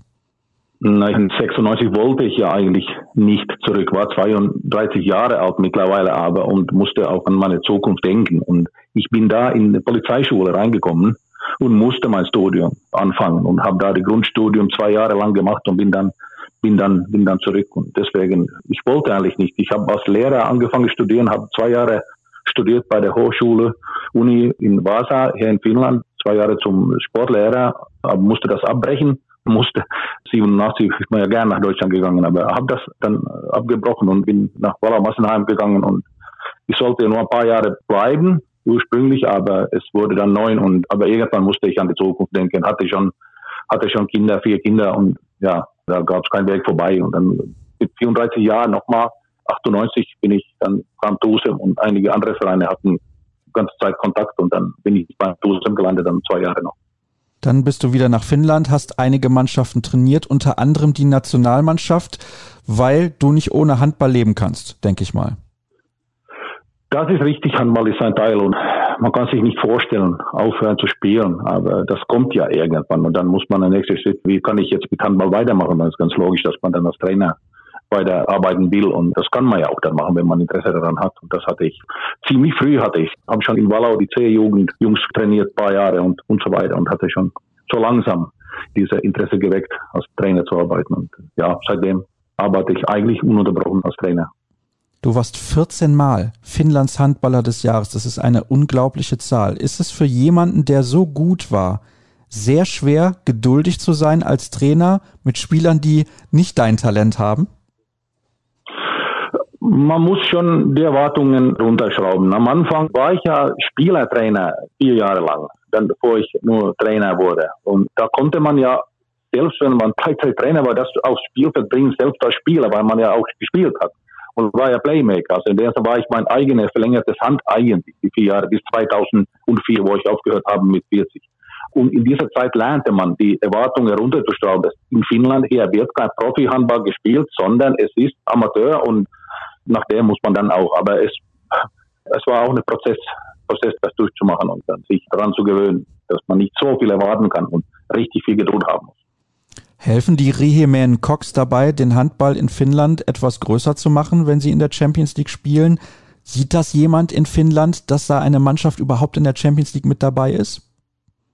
In Finnland haben die in der Presse und so haben die riesen Aufmerksamkeit bekommen, dadurch, dass die erste EHF-Pokal City Cup, nicht City Cup, diese Challenge Cup, dann haben die EHF Cup und jetzt einige Jahre Champions League gespielt und ja, es ist sehr viel im Fernsehen gekommen, Live-Spiele direkt und das ist man nicht gewohnt hier in, in Finnland von Clubmannschaften zu sehen. Nur Nationalmannschaft wird immer im Fernsehen gezeigt, aber Clubmannschaft nicht. Aber ja, Cox ist eine Riesensache, ist eine sehr gute Sache für finnische Handball. Das Einzige, was mich stört, ist, dass die so viele Ausländer aus der Ostblock haben. Die müssten meiner Meinung nach ein bisschen mehr finnische Spieler da haben und die zu entwickeln für die Nationalmannschaft. Aber so ist im Moment nicht der Fall. Das wollen die immer wieder, aber irgendwie kommen die nicht dazu. Würde es denn genug Talente geben, um bei Cox viele finnische Spieler aufzustellen? Die haben es ein bisschen versäumt selbst. Die sind jahrelang schon finnische Spitze und wollten immer wieder eigene Produkte entwickeln, haben es aber nicht gemacht. Und dadurch, dass die immer wieder so viele Ausländer hatten, die letzten Jahre immer weit über zehn. Dann, was haben die eigenen Talente und Produkte da gedacht? Die denken, naja, da komme ich nie hin, weil egal was ich mache, weil die nehmen nur Ausländer, denke ich. Das hört man auch von Riechmacki, dass da so gesprochen wird und die Zuschauer bleiben auch ein bisschen weg deswegen, weil da so viele Ausländer spielen und nicht eigene Produkte von Riechmacki selbst und Umgebung. Also ich kann nur sagen, ich würde mich sehr freuen, wenn der finnische Handball etwas populärer bzw. erfolgreicher würde. Das ist das richtige Wort. Jetzt frage ich mich, wenn du immer noch so extrem gut Deutsch sprichst, warum trainierst du eigentlich nicht in Deutschland? Da könntest du mit sehr guten Spielern arbeiten. Das ist richtig. Es war ja sehr knapp vor einigen Jahren. Fünf, sechs Jahren, da war ich mit Göppingen Gespräch und war auch im Finale mit Magnus Andersson. Die haben dann Magnus Andersson gewählt und das ist ein super, sehr guter Trainer, sehr gute Wahl getroffen war ich ein bisschen, bisschen enttäuscht schon, weil ich hätte das sehr, sehr, sehr, sehr gern gemacht und sehr gern probiert. Nur daraus wurde nichts. Ich habe mich nie angeboten. Ich habe auch nie einen Repräsentant gehabt, einen Spielervermittler oder irgendwas. Und ich bin eigentlich zufrieden hier in Finnland. Kann meine Familie ist jetzt hier, die Kinder sind hier. Ich habe zwei Kinder, eine in Deutschland, in Eislingen am Fels, Emily, älteste Tochter, und dann Benjamin ist Profifußballer im Moment in Norwegen. Und deswegen denke ich, es ist sehr wichtig, dass die Eltern hier daheim sind, wenn alle heimkommen und so weiter. Aber gleichzeitig reizt das immer noch, als Trainer zu arbeiten, natürlich in Deutschland an. Also du kannst dir immer noch vorstellen, irgendwann nochmal nach Deutschland zu gehen, um da zu arbeiten? Ja, damals mit Göppingen hatte ich die Lizenzen nicht. Jetzt habe ich eine A-Lizenz und was benötigt wird. Und jetzt im Januar war ich auf einem Top-Symposium in Göteborg in Handball-EM auch, habe da einige Spiele geguckt und und ja, das reizt immer noch, deswegen mal sehen. Aber ich habe mich nie angeboten, kein Spielervermittler gehabt, wie ich gesagt habe. Es wurde immer wieder, hat jemand herangetreten und gefragt und wir haben ein bisschen diskutiert, aber daraus wurde nie was. Leider. Naja, vielleicht hört der ein oder andere Vereinsverantwortliche dieses Interview und merkt, Mensch, Michael Kellmann, Handballlegende aus den 80er und 90er Jahren, hätte vielleicht Lust, in Deutschland zu arbeiten, beziehungsweise wäre etwas für meinen Verein. Es hat mir sehr mhm. viel Spaß gemacht, mit dir zu sprechen. Vielen Dank, dass du mir dir auch. die Zeit genommen hast. Es waren viele interessante Dinge, über die wir gesprochen haben und ich bin großer Fan des Landes Finnland und wenn ich das nächste Mal in Finnland sein werde, nehme ich vielleicht einen Mietwagen und fahre dann von Helsinki zu dir und dann sprechen wir nochmal ja, ein bisschen intensiver.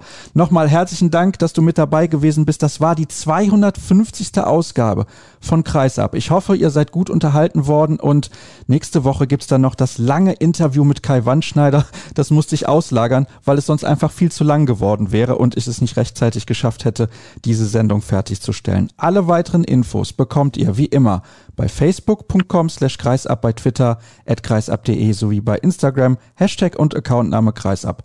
Wie immer in diesen Zeiten, bleibt gesund und bis nächste Woche. Tschüss.